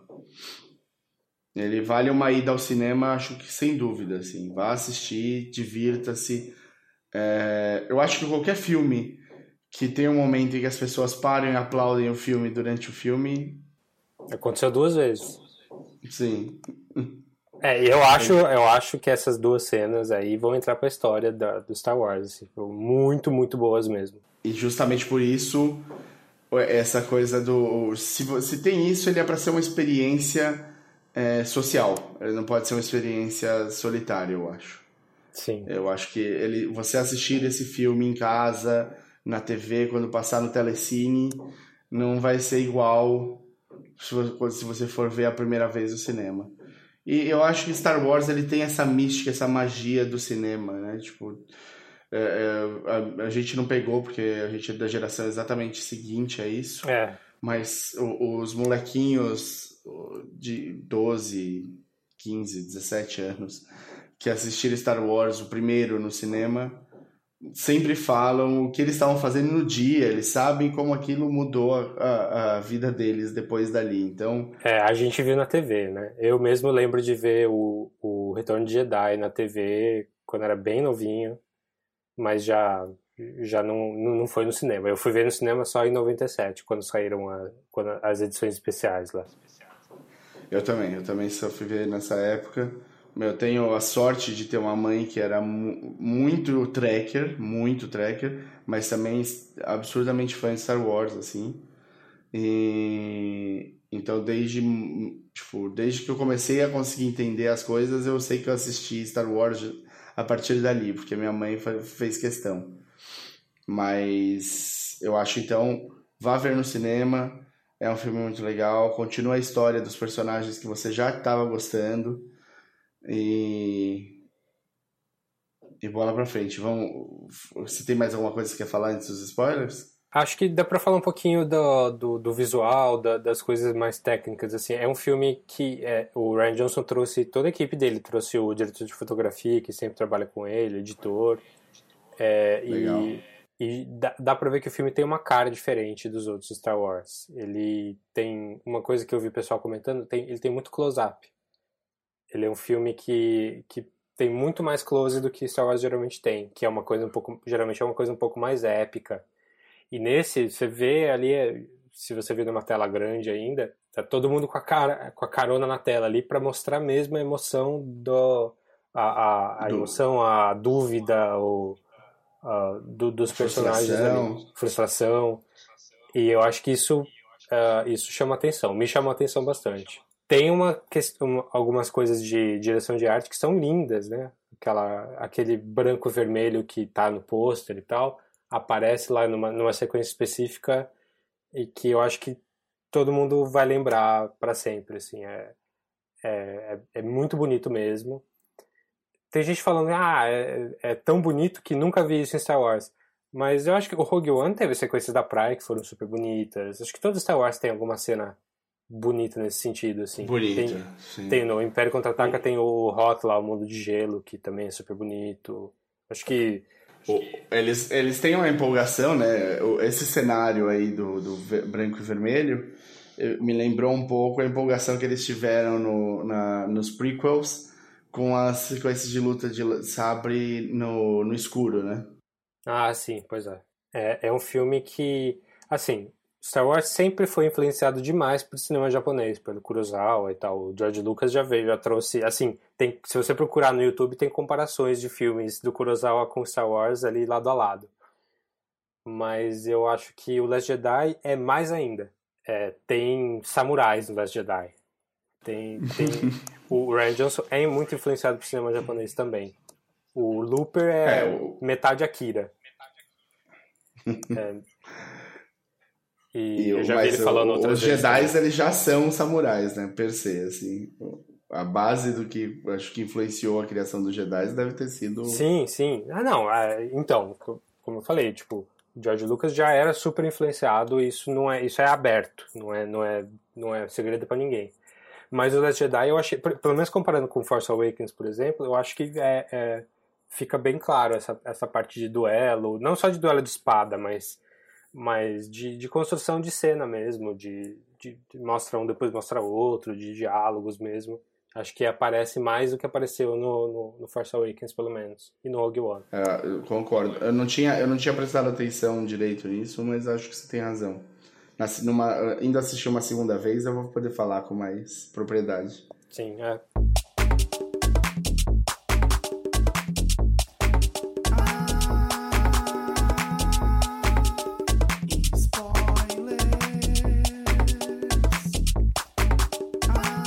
Melhores cenas? O... Cara, eu gosto. Tem, tem muita cena legal. Eu acho que, sem dúvida, é o. Esse é um filme do Luke, esse. Mesmo o Luke tendo, sei lá, um- menos de 30% das cenas do filme, me- bem menos, né? Menos de 20%. Ele rouba a cena, ele é o cara que todo mundo quer ver. É, acho que isso Ele- até é quase um problema, assim, porque ele meio que ofusca a Rey. O resto. É, Sim. Não, ele ofusca até a Leia um pouco. É. A Leia parece ter, tipo. Não ia ser absurdo se ela morresse naquela cena que ela é explodida pra fora da nave. é uma, uma crítica. Todo, muita gente não gostou daquela cena dela voltando. Eu gostei pra caramba. É? Eu achei bem legal. Assim, eu, eu, eu não gostei tanto do jeito que prepararam ela, tipo, ah, os caras conseguiram acertar o bridge ali da nave e, e só levo e não explodiu. É, isso eu já achei meio, ah, mais ou menos. Mas o fato dela voltar do jeito que ela voltou, eu achei super dentro do universo, assim. Eu acho que... E é uma coisa que, que também pega muito de, de mangá, de anime, do, do- de- dessa. Eu não sei por que me veio essa impressão. Eu não tenho nenhuma referência específica pra falar, mas dela voltando no espaço daquele jeito, eu achei ótimo, su- super legal. Pensei até. É, eu, eu acho que pega em mangá e anime no- no- numa maneira meio. do que o Matrix se aproveitou de mangá e anime também. É, sim. Que é. A cena dela fechando o olho e indo pra frente, assim, me lembrou muito o Neo. Quando ele tá, tipo, no ar, ele gira e ele quer descer, ele vai descer com toda a força pra cima das pessoas, ele faz a mesma pausa dramática pra, pra começar a se mexer. Então, eu, eu, eu acho que tem muitas cenas legais, a cena do Luke, sem dúvida, rouba o filme. Tanto a, a que os- o Luke meio que tá no, nesse, nessa. Ele tá numa vibe diferente, né? Tipo, Ele é o cara que tá, já manjou vários segredos do universo ali. Ele é o Yoda mais desanimado, mais desiludido com a vida. Desiludido com os Jedi, eu é. acho, né? A Ordem Jedi deu uma desiludida nele forte. E, porque ele se fudeu também, né? Tipo, ele foi um cara que, que acreditou muito que ele ia ser capaz de reerguer, de fazer tudo. E, e de repente o universo não precisa mesmo nem dos Sith nem dos Jedi, mas é, talvez seja isso que seja trazer o equilíbrio para a força, né? É, acho que esse, esse conceito aí que o Luke trouxe de, de que sempre tem que ter os dois lados e, e os Jedi estão um, pesando a balança para um lado e isso vai trazer uma coisa ruim do outro lado, eu acho que é legal, porque a gente não tinha meio que pensado muito nisso, né? Eu não tinha pensado e o eu saí mais desempolgado do filme do que a, a, a galera toda, assim, o Volve saiu vibrando e tal, mas eu achei que essa cena da Leia ia ser meio consenso de todo mundo, ninguém achar legal, assim. É, eu tenho visto as pessoas falaram, falando mal, eu tenho, eu tenho visto pouca gente falando bem, mas eu gostei. Não, eu sempre soube que ela era Force User, né, tipo, Force Sensitive, vamos dizer assim. E tanto que eles não escondem, né? Tipo, ela era um do, se o Luke não desse certo, ia ser ela a opção para tentar derrubar o Império. Sendo que na real já devia ser ela o tempo todo, ela já tava na briga, cara. Sim, desde o primeiro, desde o Rogue One. É, não é? Então, tipo, ela já tava ali tretando e sabendo que ia, que ia dar merda. E, tipo, ah não, vamos atrás desse caipira aqui. Ou seja, a culpa é do Obi-Wan que escolheu o Luke sei lá, o, o, no Walking Dead tem uma vertente que a galera fica. Sempre que alguma coisa acontece, a galera se pergunta: Meu, se como é que seria se o Shane. É, é, eu, eu, gosto dessa ideia aí. Então, a gente pode fazer agora se, se fosse a Leia, né? Se fosse a Leia que fosse treinada pelo Yoda. Isso. Como é que seria? Então, eu, eu acho interessante que eles tragam conceitos diferentes pra gente, na parte filosófica do, do Star Wars, que era uma coisa que não ganhava o, o, o novas dinâmicas de leitura desde a da clássica, né? Quando saíram os prequels, os prequels foram mais na política do que na filosofia do Star Wars, né? Sim. E isso é interessante que esse daí traga de volta. E agora eu não sei, eu tenho minhas dúvidas de, de se isso vai ser aproveitado para um último, ainda mais nas mãos do J.J. Abrams, que é um cara que é pop, né? É. é eu, eu tô, tô, tô animado pro, pro episódio 9, pra falar a verdade. Mas a gente tava falando. o Lindelof, né? É, né? Se bem que como, pra como escrever, pra escrever porque como diretor, não sei. Não, não, mas traz, traz o Lindelof pra escrever, porque ele é um cara que gosta da parte filosófica, ele é um cara que gosta da parte mística, gosta ele poderia adicionar alguma coisa aí para essa história. É verdade. Então, de cenas, de cenas empolgantes, eu acho assim, as duas do Luke, sem dúvida, roubam show. Tanto a parte da, da, artilharia, quanto, né, quando termina de atirar nele, ele só sacode a poeira ali. Sim. É. Então, é, é, eu queria levantar essa bola aí, o, a questão do humor no, no Star Wars. É, Star Wars sempre teve comédia e geralmente comédia pastelão. Gente caindo, umas piadas meio de tio.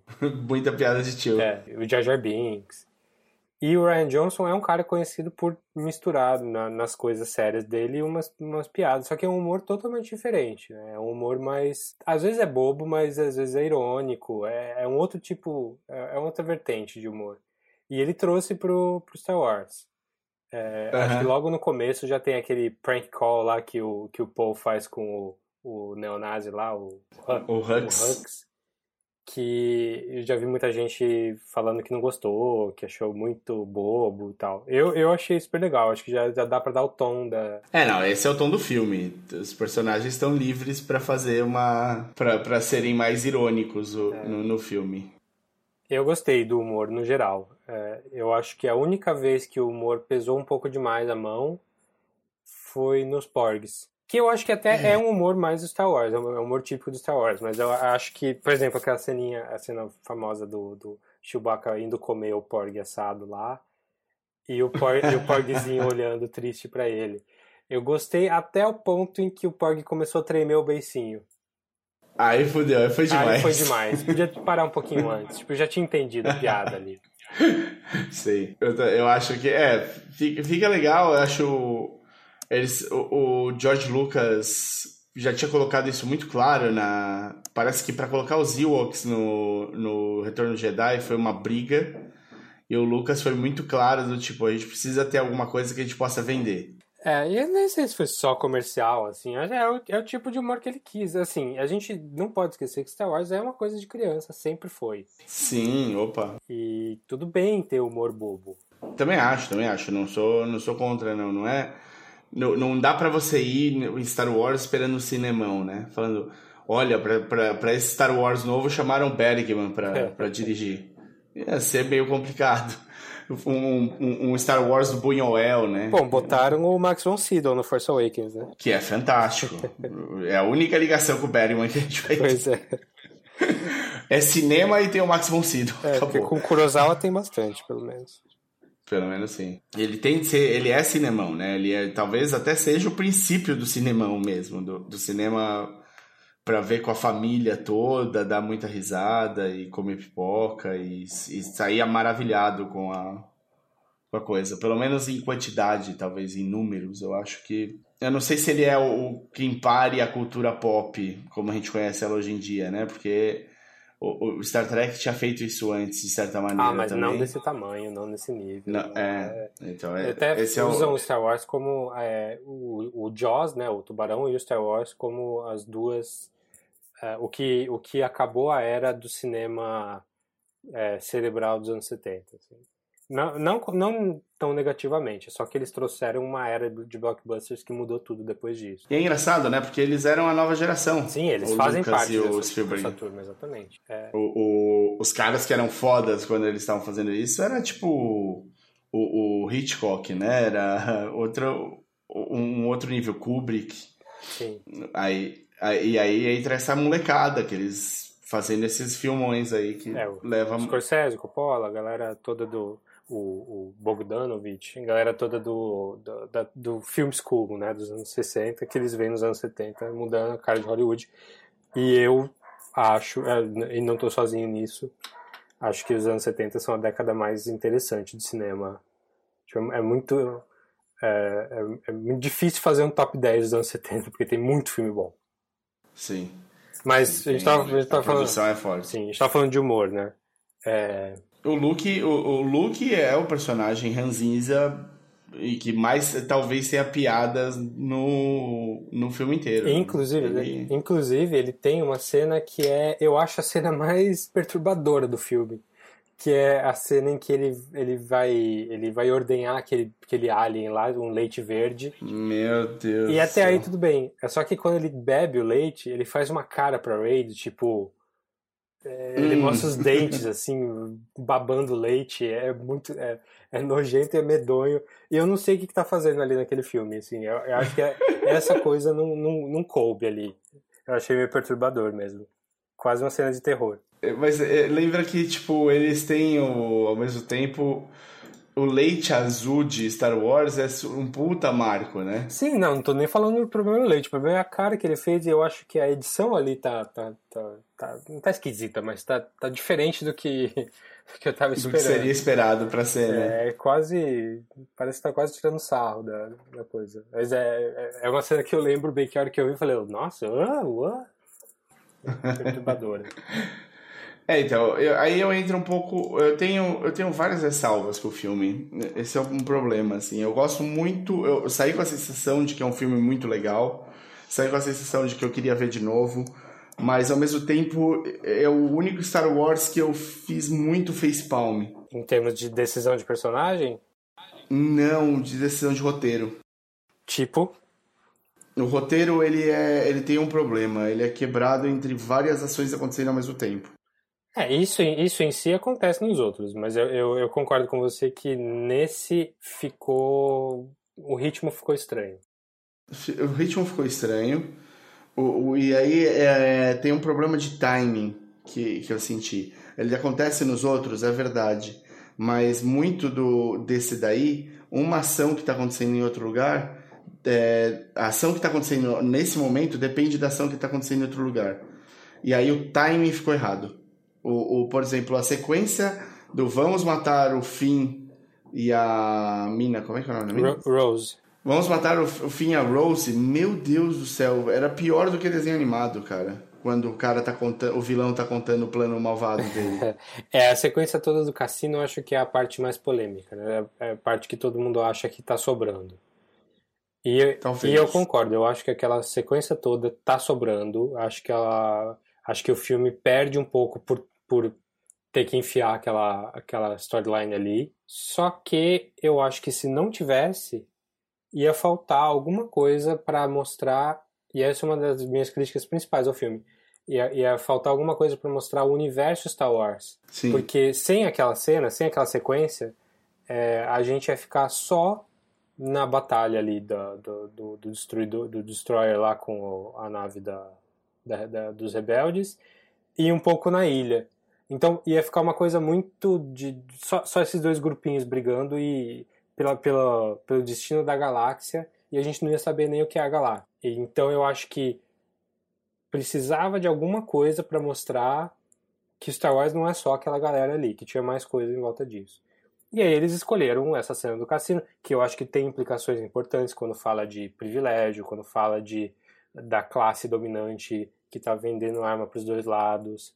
Eu acho que ela traz umas questões bem importantes ali.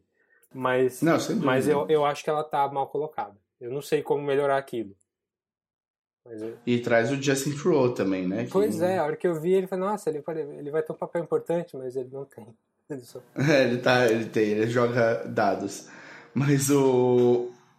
Então, eu acho. Eu não, não desgosto da sequência do cassino, não. Eu acho que sempre tem. Um, o Star Wars é famoso por fugas bizarras. Então, desde o começo, você, você cai na. Você pode cair no coletor de lixo que vai ser esmagado e você consegue fugir.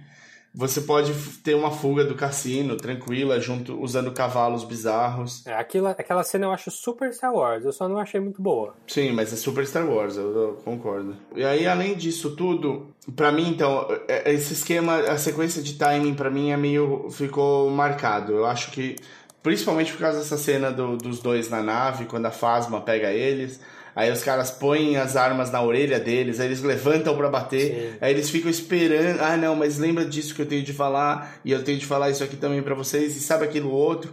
E aí a nave tipo, é atacada e eles conseguem fugir. É, eu acho, achei a Fasma mal aproveitada no Force Awakens e mal aproveitada aqui também. Por favor, a gente, e é uma coisa assim, tipo ela, ela parece ser uma personagem interessante, ela parece ter uma história interessante. Tudo dava a crer, porque dessa vez a Gwendolyn Christie participou de, de quase todas as coisas de venda do filme.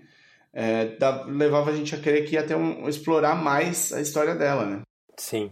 O que, que eu acho que dava para fazer para melhorar ela? Coloca ela no, na sala do trono do Snoke. Sim, nossa. Faz ela peitar os dois, Porque né? Porque ali na sala do trono do Snoke só tem aqueles samurais de vermelho lá que são visualmente uhum. interessantes, mas eles são ninguém. Eles são. Eu achei.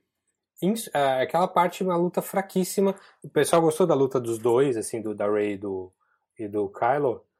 Mas a, cena, a, a luta contra os, os samurais ali, eu achei super desinteressante, porque eu não faço a menor ideia de quem são aqueles caras. Tem um ali que vai tirando aquele chicote, sabe, de luz, assim chicote de, uhum. chicote de luz. Cara, ele não é um Darth Maul, ele não é um, um vilão à altura para peitar os dois ali. Não. É, eu acho que se a Phasma tivesse ali, comandando aqueles caras, sei lá, é, eu acho que já ia ser um uso melhor dela e um uso melhor daquela cena. Sim. Então, mas também, assim, a, a Phasma tinha que ter um confronto com o Finn, né? Uhum. É, eu só acho que o confronto que ela teve com o Finn foi muito fraco e aí ela morreu e acabou. Ela morreu? Morreu. Morreu, certeza absoluta, sem dúvida nenhuma. Ela caiu num fogo numa explosão. Isso é morte em Star Wars. tá bom. Eu fiquei imitando no nosso querido amigo Gandalf, que também caiu no fogo. E voltou, ah, mas é outra, então... outra franquia, outras regras. Sim, sim. Até porque, mesmo se ela tivesse sobrevivido ali, a, a nave explodiu, né? É quando a, é. a Laura Dern passou ali na velocidade da luz, ela destruiu. Aliás, eu achei muito interessante o senso de dever da Phasma, porque a nave já estava para explodir ela já tava cortada ao meio, tipo, ia dar merda, ela ia morrer, e ao invés dela fugir, ela foi atrás do Finn. É, é, aquela, é aquilo que você estava falando lá, do discurso do vilão. Ela preferiu ali ser um problema pro nosso, pro, pro nosso herói, mais do que é, salvar a própria pele e fugir ali para não morrer na explosão. Certo. Sim. É, não, eu, eu assim, eu, tem algumas decisões de roteiro que me desagradaram, entendeu? Coisas que eu faria diferente. E a principal, a, eu, tipo, pra mim, a hora que isso aconteceu, eu falei, af, mano, pra quê? Eles têm três naves. E aí eles têm os pods de fuga. Sim. Que são invisíveis. São invisíveis é... não, né? O que, o que, eles falam é, ah, eles vão estar tão concentrados em atirar na nave grande que eles não, não, não, não, não. Ele, ele, ele, eu, eu, lembra que o personagem do Vinícius Del Toro ganha um dinheiro? Sim. Ele não ganhou dinheiro porque ele entregou o, o, o fim a Rose. Ele ganhou dinheiro porque eles foram os três presos. ele faz um acordo e ele passa o, o como funciona a camuflagem das ah, naves.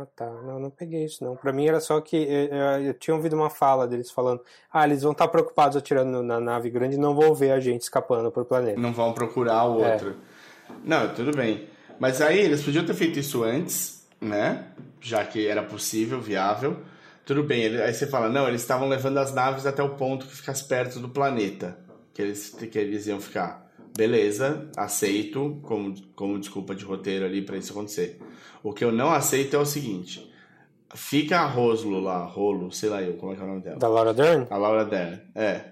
Fica ela na nave para dirigir. Ela, isso, ela já vai morrer, ela sabe que ela vai morrer, ela tá fazendo o, o sacrifício final. Ela olha e fica vendo as navezinhas sendo destruídas. Ela demora. Uma a uma. Ela demora a vida pra, tipo, decidir que, é, o que ela ia fazer.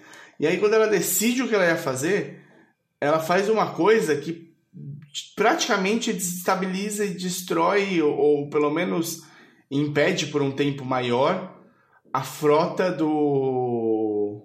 Do Snoke? Do Hux? Do, do Snoke, é, de continuar seguindo eles.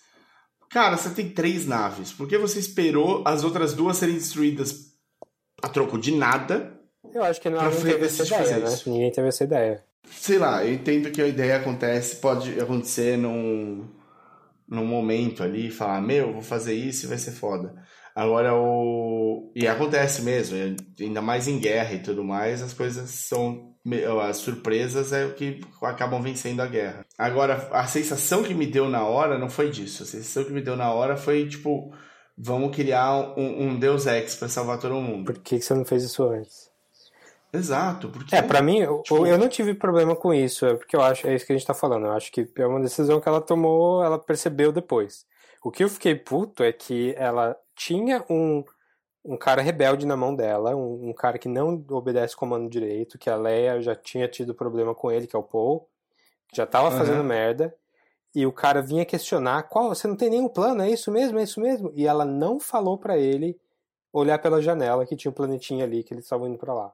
É, ela não, tipo, ela foi uma má líder. Se ela fosse, exatamente, se ela fosse uma líder minimamente boa, ela ia falar, esse cara tá me enchendo o saco, eu preciso falar para ele, senão ele vai, ele vai colocar a gente em apuros. É, vem cá, eu vou te mostrar, a gente precisa ir até ali. É. E, e dá pra e ver, aí... poxa. É, e, e, então eu acho que isso, isso para mim pegou muito mais do que essa parte aí do, do, dela tomar decisão tarde demais ali no final. Porque é aquela grande, aquele grande questão que eu odeio em cinema no geral que é em storytelling no geral, que é o mal entendido, que é se duas pessoas sentassem e conversassem, o problema não aconteceria. Sim. Fora que o Poe ali foi responsável praticamente por dizimar os rebeldes, né? Sim, também. É, é, é uma sequência. É, tipo, isso, esse é um negócio do roteiro que eu gostei. É, eu acho que é, é, é o arco do Paul, né? Uhum. O arco dele. E não, e é um negócio assim, tipo, todos os planos dão errado. Sim. Dos personagens principais. O plano do, do Finn e da Rose dá errado. E eles têm de, tipo. Eles não salvam. Não, é, não, não são eles que salvam. Sim. O negócio. Eles são capturados, é ridículo. Eles entram numa sala, tá todo mundo esperando eles. É tipo. É aquela coisa assim. O plano óbvio do, do herói não vai dar certo nesse filme. Esquece. É, esse Last Jedi, no geral, ele é uma subversão do, do, da jornada do herói do Campbell que, que é a base total do, do primeiro Star Wars, né? É, é legal. É. Então, a, eu acho que isso até ajuda. Na verdade, o, o, a jornada do herói do Campbell é o roteiro do Star então, Wars. A, a, exatamente. Uma nova esperança. E, e, nesse Last Jedi meio que subverte todas essas ideias, porque o cara, é, o, no, no, no Campbell, o, o herói falha em alguns momentos, mas ele retorna. E nesse, no Last Jedi, não. Os caras praticamente só falham. E eles são ajudados ali de mão beijada pelo Luke, que se sacrifica por eles. Então a jornada do herói do Luke continua de pé. Sim. Inclusive negando a, a como é que fala? A profecia, né? Negando o, o destino é, dele. É, e mas no final ele vai e faz. Mas pro resto da turma, que não é o Luke, é, é, é a anti-jornada do herói. Todo mundo falhando o tempo todo. É, e assim, e eu acho que essa coisa ajuda as pessoas a gostarem menos do filme, talvez até eu. Porque Sim. não é agradável, não é tão legal de ver. Mas intelectualmente falando, pensando aqui um pouco melhor, é, pode ser uma vantagem do filme para tirar tirar o filme, tirar a série da mesmice. Não, sem dúvida. Eu acho que ele tem ele tem um sopro aí de um novo ar. Ele não é um filme ruim de jeito nenhum. Não é. Eu, eu discuto realmente algumas decisões de roteiro. Quando eu assistir de novo, eu acho que isso vai ficar mais saltado para mim. Talvez algumas coisas façam sentido e outras fiquem mais, é, mais abertas de que não funcionaram mesmo. Mas eu, ainda assim, eu não acho que ele é um filme ruim. Eu acho que ele é um filme bastante interessante. Ele só não é o que eu esperava depois de ver o, o e o Rogue One, entendeu? Ele não é o a sequência que eu imaginei que ia ser. É, estamos no mesmo barco nesse sentido. A gente está falando da, do arco do Paul ali, né? Que ele, ele, ele aprende que ele precisa obedecer ordem às vezes, que ser um Han Solo nem sempre é a melhor saída. Uhum. Só que eu acho que eles têm um problema ali, porque no final essa lição é dada mesmo com o Finn e não com o Paul. Porque a, a Rose salva ele e fala para ele: ah, a gente precisa a gente não precisa lutar contra aquilo que a gente não gosta, a gente precisa salvar aquilo que a gente ama e é assim que a gente vence. Sim. A fala dela lá meio, meio breguinha, mas beleza. É, é a lição que o Paul devia aprender, não o fim. É, então, a metade do arco do Paul, a conclusão do arco do Paul é dividida com o fim. Eu achei meio esquisito isso. É, pode ser. O, o, o fim, ele, ele é um. Ele também é um Paul pelos motivos errados, de certa maneira. É, ele tá ele... procurando redenção porque ele era um Stormtrooper e ele, enfim, não era culpa dele, mas. E ele só se vestiu, ele só vestiu a carapuça dos rebeldes mesmo nesse filme, né? Até o, quando ele acorda e tudo mais, o que ele quer é vazar. É, até depois disso, né? Só, só uhum. depois de falar com a Rose que ele, que ele decide ajudar. Mas enfim, isso foi uma coisa. Mas eu tenho, eu tenho um problema que eu percebi agora, pensando. É, gosto muito dos personagens novos, todos, de verdade. Mas eu sinto que os filmes, tanto o 7 quanto o 8, o, o, a grande cena, o principal, o que é o encerramento da história, é sempre como personagem clássico. Sim, mas eu acho que isso vai acabar nessa, nesse episódio 9, e assim, agora eu não sei como eles vão fazer sem a Leia, mas eu acho que isso foi intencional. Foi um passar, passagem de bastão, mas não agora. Uhum. Mas eu concordo, eu acho que os, os personagens novos são meio. É, secundários, né, secundários. Né? No, no, final. É. Quem salva o dia no final é o Luke nesse, quem salva o dia no final no outro era o Solo. É. Eles. É, inclusive, eu acho que tem um problema com os personagens principais nesse filme, é que eles praticamente não se encontram. Não. O, o Poe e o Finn. Estão todos é, longe. O Poe e o Finn se encontram no começo, aí o Finn fica louco para salvar a Rey, fica aquela, aquela coisa, aquele aquele romantismo meio barato, assim. E, tipo, vou, uhum. vou fugir daqui para salvar ela. Pra salvar minha amiga. É. E depois é, é, essa storyline desaparece totalmente, porque agora é a Rose que é apaixonadinha por ele. E quando, quando o Finn encontra a Rey no final ali, eles praticamente não se falam. Eu nem lembro deles se falando, falar a verdade. E o Paul também tá, tá cuidando das coisas dele. Então eu achei meio é, eu, eu, acho uma falha do filme eles, eles não terem interagido tanto. Eu acho que, que, que, se eles tivessem interagido mais, ia ser melhor pro filme. De alguma maneira. Não, não sei Sim. bem no que. O que mais? E o, e porque no primeiro filme, no 7, isso ficou claro. Sim, sim, até porque tava, tinha um monte de teoria aí de quem ia ficar com quem, se o Paul ia ficar com o Finn, não sei o quê.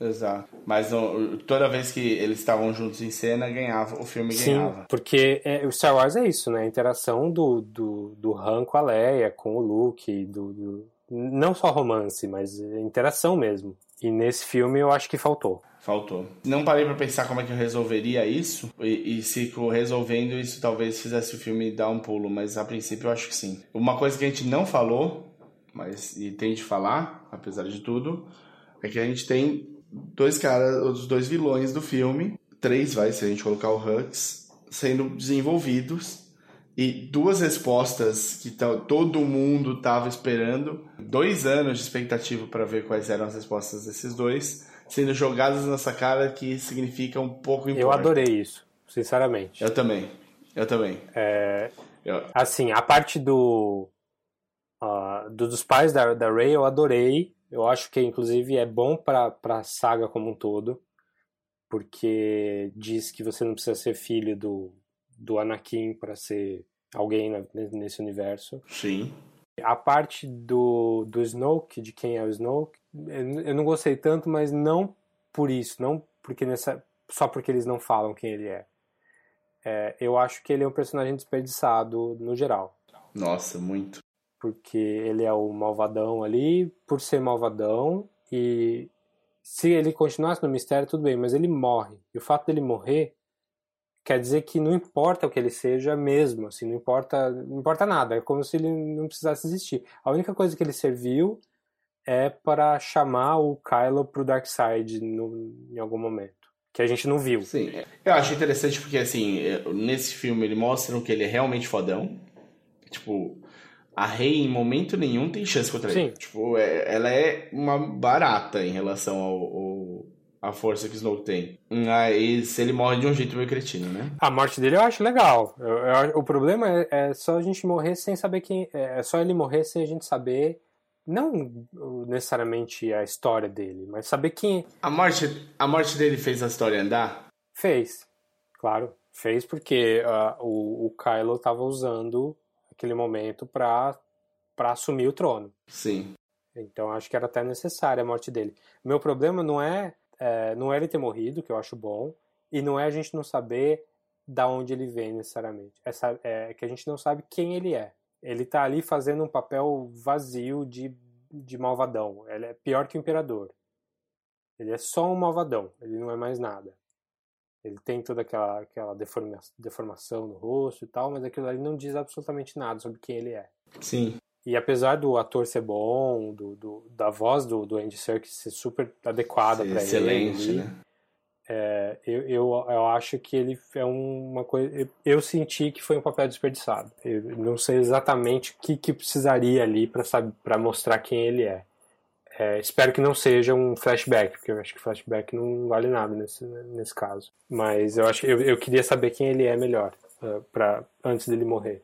Sim, é, eu, eu, acho que vai ficar, ficou devendo um pouco nisso para andamento da história também, porque quando a gente termina o Retorno do Jedi, não tinha mais nenhum Sith, né? Sim.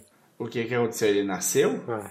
Ele nasceu Sith? Ele já, porque ele, ele, é mais, ele parece pelo menos rivalizar de idade com o Luke, talvez ser mais velho que o Luke. Eu vi uma manchetezinha ali dizendo que tem um backstory dele, que parece que ele tem um anel, que tem uma pedra que foi tirada do castelo do Vader, uma coisa assim.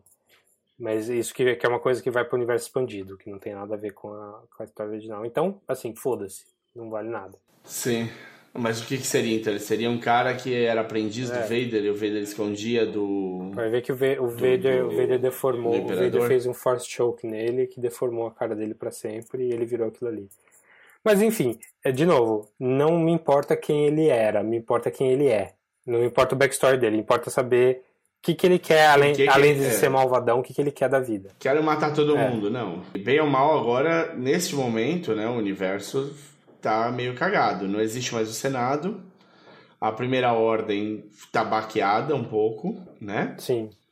O, a, a Aliança Rebelde tá fudida. Tem, tipo, 12 pessoas. frangalho, sobrou meu ninguém, mas eles conseguiram mandar uma mensagem para todo mundo e aí vai aparecer essa galera no próximo filme. E eu, eles não tem mais nenhum mestre Jedi. Ponto. Nem, nem Sith, nem Jedi. E a, O Kylo. e a Rey. O Kylo não é mestre, não, né? É, não, não tem mestre Jedi. E a Rey tem uma grande chance de ser tentada pelo Darkseid. Tá, ela, é- é- ela tem a mesma proporção de possibilidade que o, que o Kylo teve. É. Agora eu acho que ela não vai. Não, eu acho que ela Ela- não vai no final também, mas eu acho que vai ser um ponto importantíssimo do, do próximo filme. Eu acho. Não, eu achei que ela, que ela foi tentada nesse já. Não, eu eu, eu No acho que ainda não.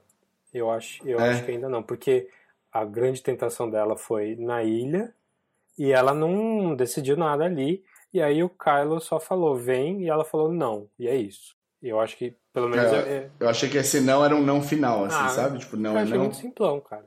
Se for só isso, eu acho que foi um desperdício de trazer isso à tona, sabe?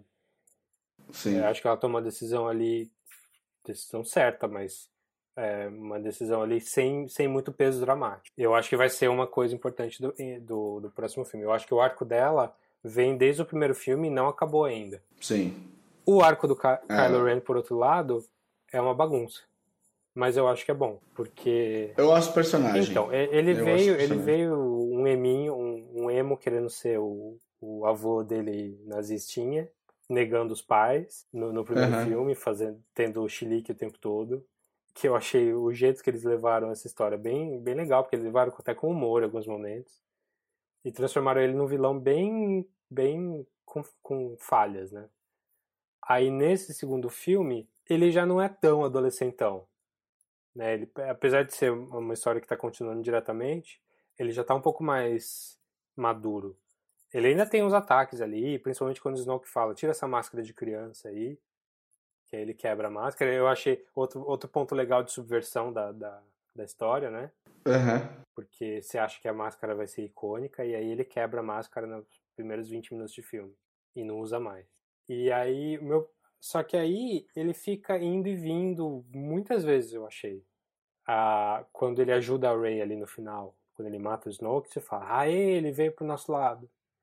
Mas aí você vê que ele não veio, ele só queria, estava fazendo por interesse ali, porque ele queria matar o Snoke mesmo e precisava da Rey para matar os samurais ali. Mas eu acho que pra gente como espectador, isso foi uma uma, uma ida, e vi, ida e vinda dele.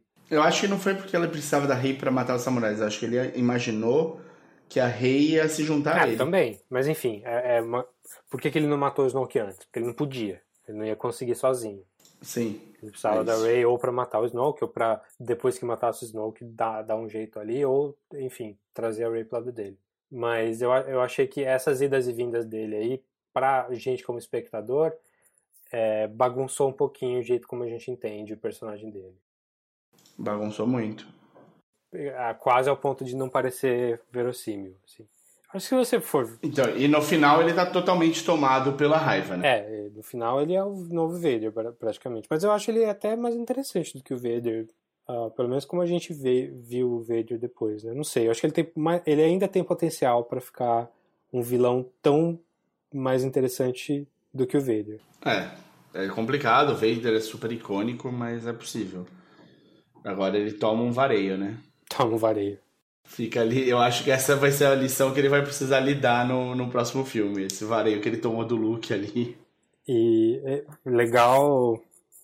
A gente tá falando de humor, né?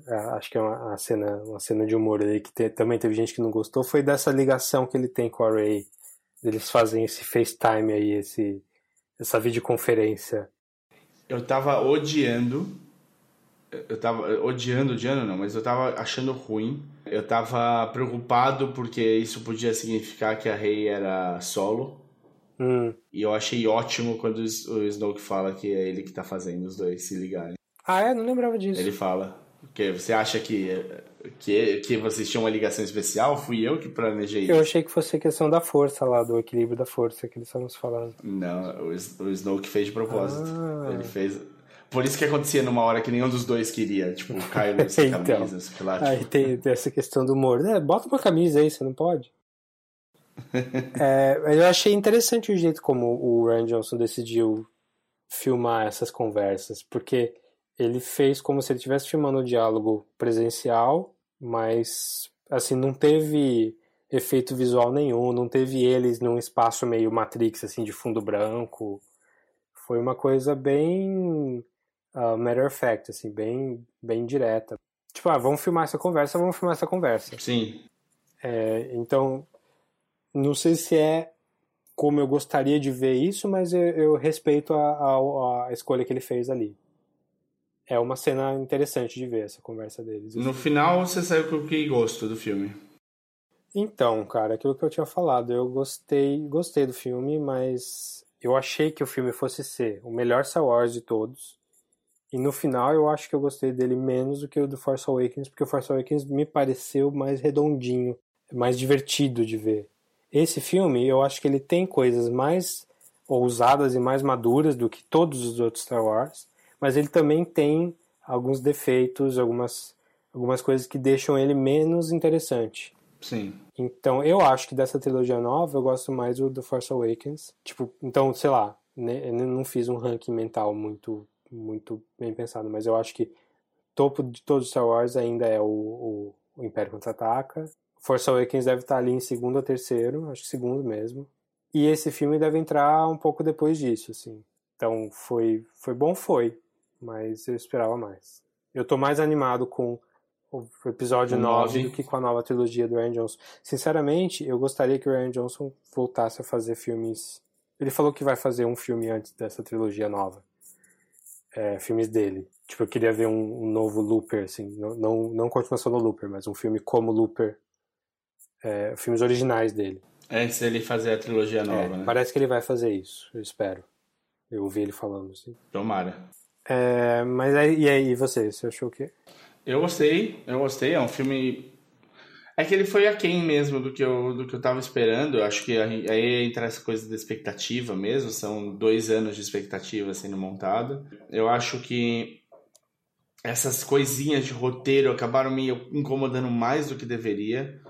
Eu fiquei muito chateado de tipo, ter uma solução que era que era simples, estava ali e que ninguém fez. Sim. E, e, tipo, antes. E aí morre um monte de gente inutilmente porque por, pelo filme. É, na verdade, é essa, essa é a tristeza que eu tive, na real. É, muita decisão foi para transformar uma cena mais em mais legal, em mais épica, em mais Poxa, é, meu, marcante. Fizesse a Leia explodir ali da Bridge e salvar não só ela, mas salvar uma galerinha que tava ali com ela, sabe? Um, uma, duas pessoas. Sim. Eu acho que, tipo, a hora que ela, ela tem um brace for impact na cara é, antes de ter a explosão. Ela fecha o olho e dá uma baixada na cabeça e aí explode e todo mundo é puxado para fora. Sim. E ela ali, ela já podia estar tá acertando a força e começando a fazer a, as coisas acontecerem para ela, sabe? Quando ela tá do lado de fora já. Semi-morta. É, começa a, é, semi-morta, começa a acontecer com ela o que aconteceu com o, o, o, o Star-Lord no Guardiões da Galáxia, Sim. que é começar a congelar os, as, os pelos todos. E aí ela abre o olho e ela sai voando meio messiânica, assim. É, não sei, tipo, fica uma cena quase bíblica, que é interessante, mas menos interessante, não só, não visualmente, mas tipo pro, pro desenvolvimento, sabe? Você quer mostrar que ela teve as aulinhas dela com o Luke de controle da força? Ou não, que ela aprendeu é... sozinha, mas enfim, que ela é uma Force User fodona. Sim, tipo, tem. Porra, o Kylo para a porra de um tiro no ar no primeiro. Sim. É filho dela. o, sei lá, tipo, faz alguma coisa diferente mesmo, assim. Ela começa a ser puxada, ela para e ela consegue parar e salvar uma outra ah, assim, pessoa, é, Então, eu acho que se ela salvasse mais alguém, eu acho que diminuiria essa sensação de tá todo mundo morrendo em volta dele, mas os principais não. Sim. Quando o Finn foi se matar lá no final, é, no, quando começou a falar, não, lógico que ele não vai morrer ali. Mas aí você fica pensando, talvez o tema do filme requeira um sacrifício e tal. Uhum. Não requeriu, não precisou. É, tá, tá, todo mundo bem, todos os principais estão tá vivão ali. Só mas... o Luke que morreu como com dignidade. Sim, mas Deus Ex, né, é, cara? Então. Esse é o foda. Se o, se o fim vai e se, e se, e se sacrifica para salvar a galera, para eles poderem fugir por outro caminho, pra porta durar mais tempo, porra, do caralho. Mas é, foi a decisão de um personagem de se matar e fazer a coisa, a coisa durar mais tempo pra, pelos outros. Agora, quando ele não se mata, a porta cai e quem salva eles é um cara que não tá lá, é. É, é, tira a força, entendeu? Tipo, porque se é um filme em que a aliança, se, os rebeldes se fodem o tempo todo, talvez alguém importante morrer faça parte. Ah, eu sei, é foda. Eu li uma matéria que me deixou emocionadinho até, que era, porra, Luke Skywalker está morto. E é foda, ele tá morto, é um cara, a gente acompanhou isso. Ele, ele tá morto história... porque o roteiro diz que ele tá morto, porque assim, não foi necessária a morte dele ali. Ele podia estar tá cansadão de ter feito o que ele fez, de, de pintar a barba dele telepaticamente. É, Sim. Mas ele podia estar tá vivo. Sim, é, nada, nada disse que foi tão extenuante esse ponto, né? Podia mostrar, talvez, tipo, com mais, ele pareceu só cansado é. mesmo, é. né? Ele podia ter caído e ficado apagado na rocha e acordado no dia seguinte. Mas ele se juntou à força. Para mim, uma, uma cena que. Na, acho que a cena, a primeira cena real mesmo, que me puxou de falou, cara, isso aqui é Star Wars mesmo, é, se joga, foi quando o Yoda apareceu. É, foi legal, foi legal. E foi Yoda Puppet.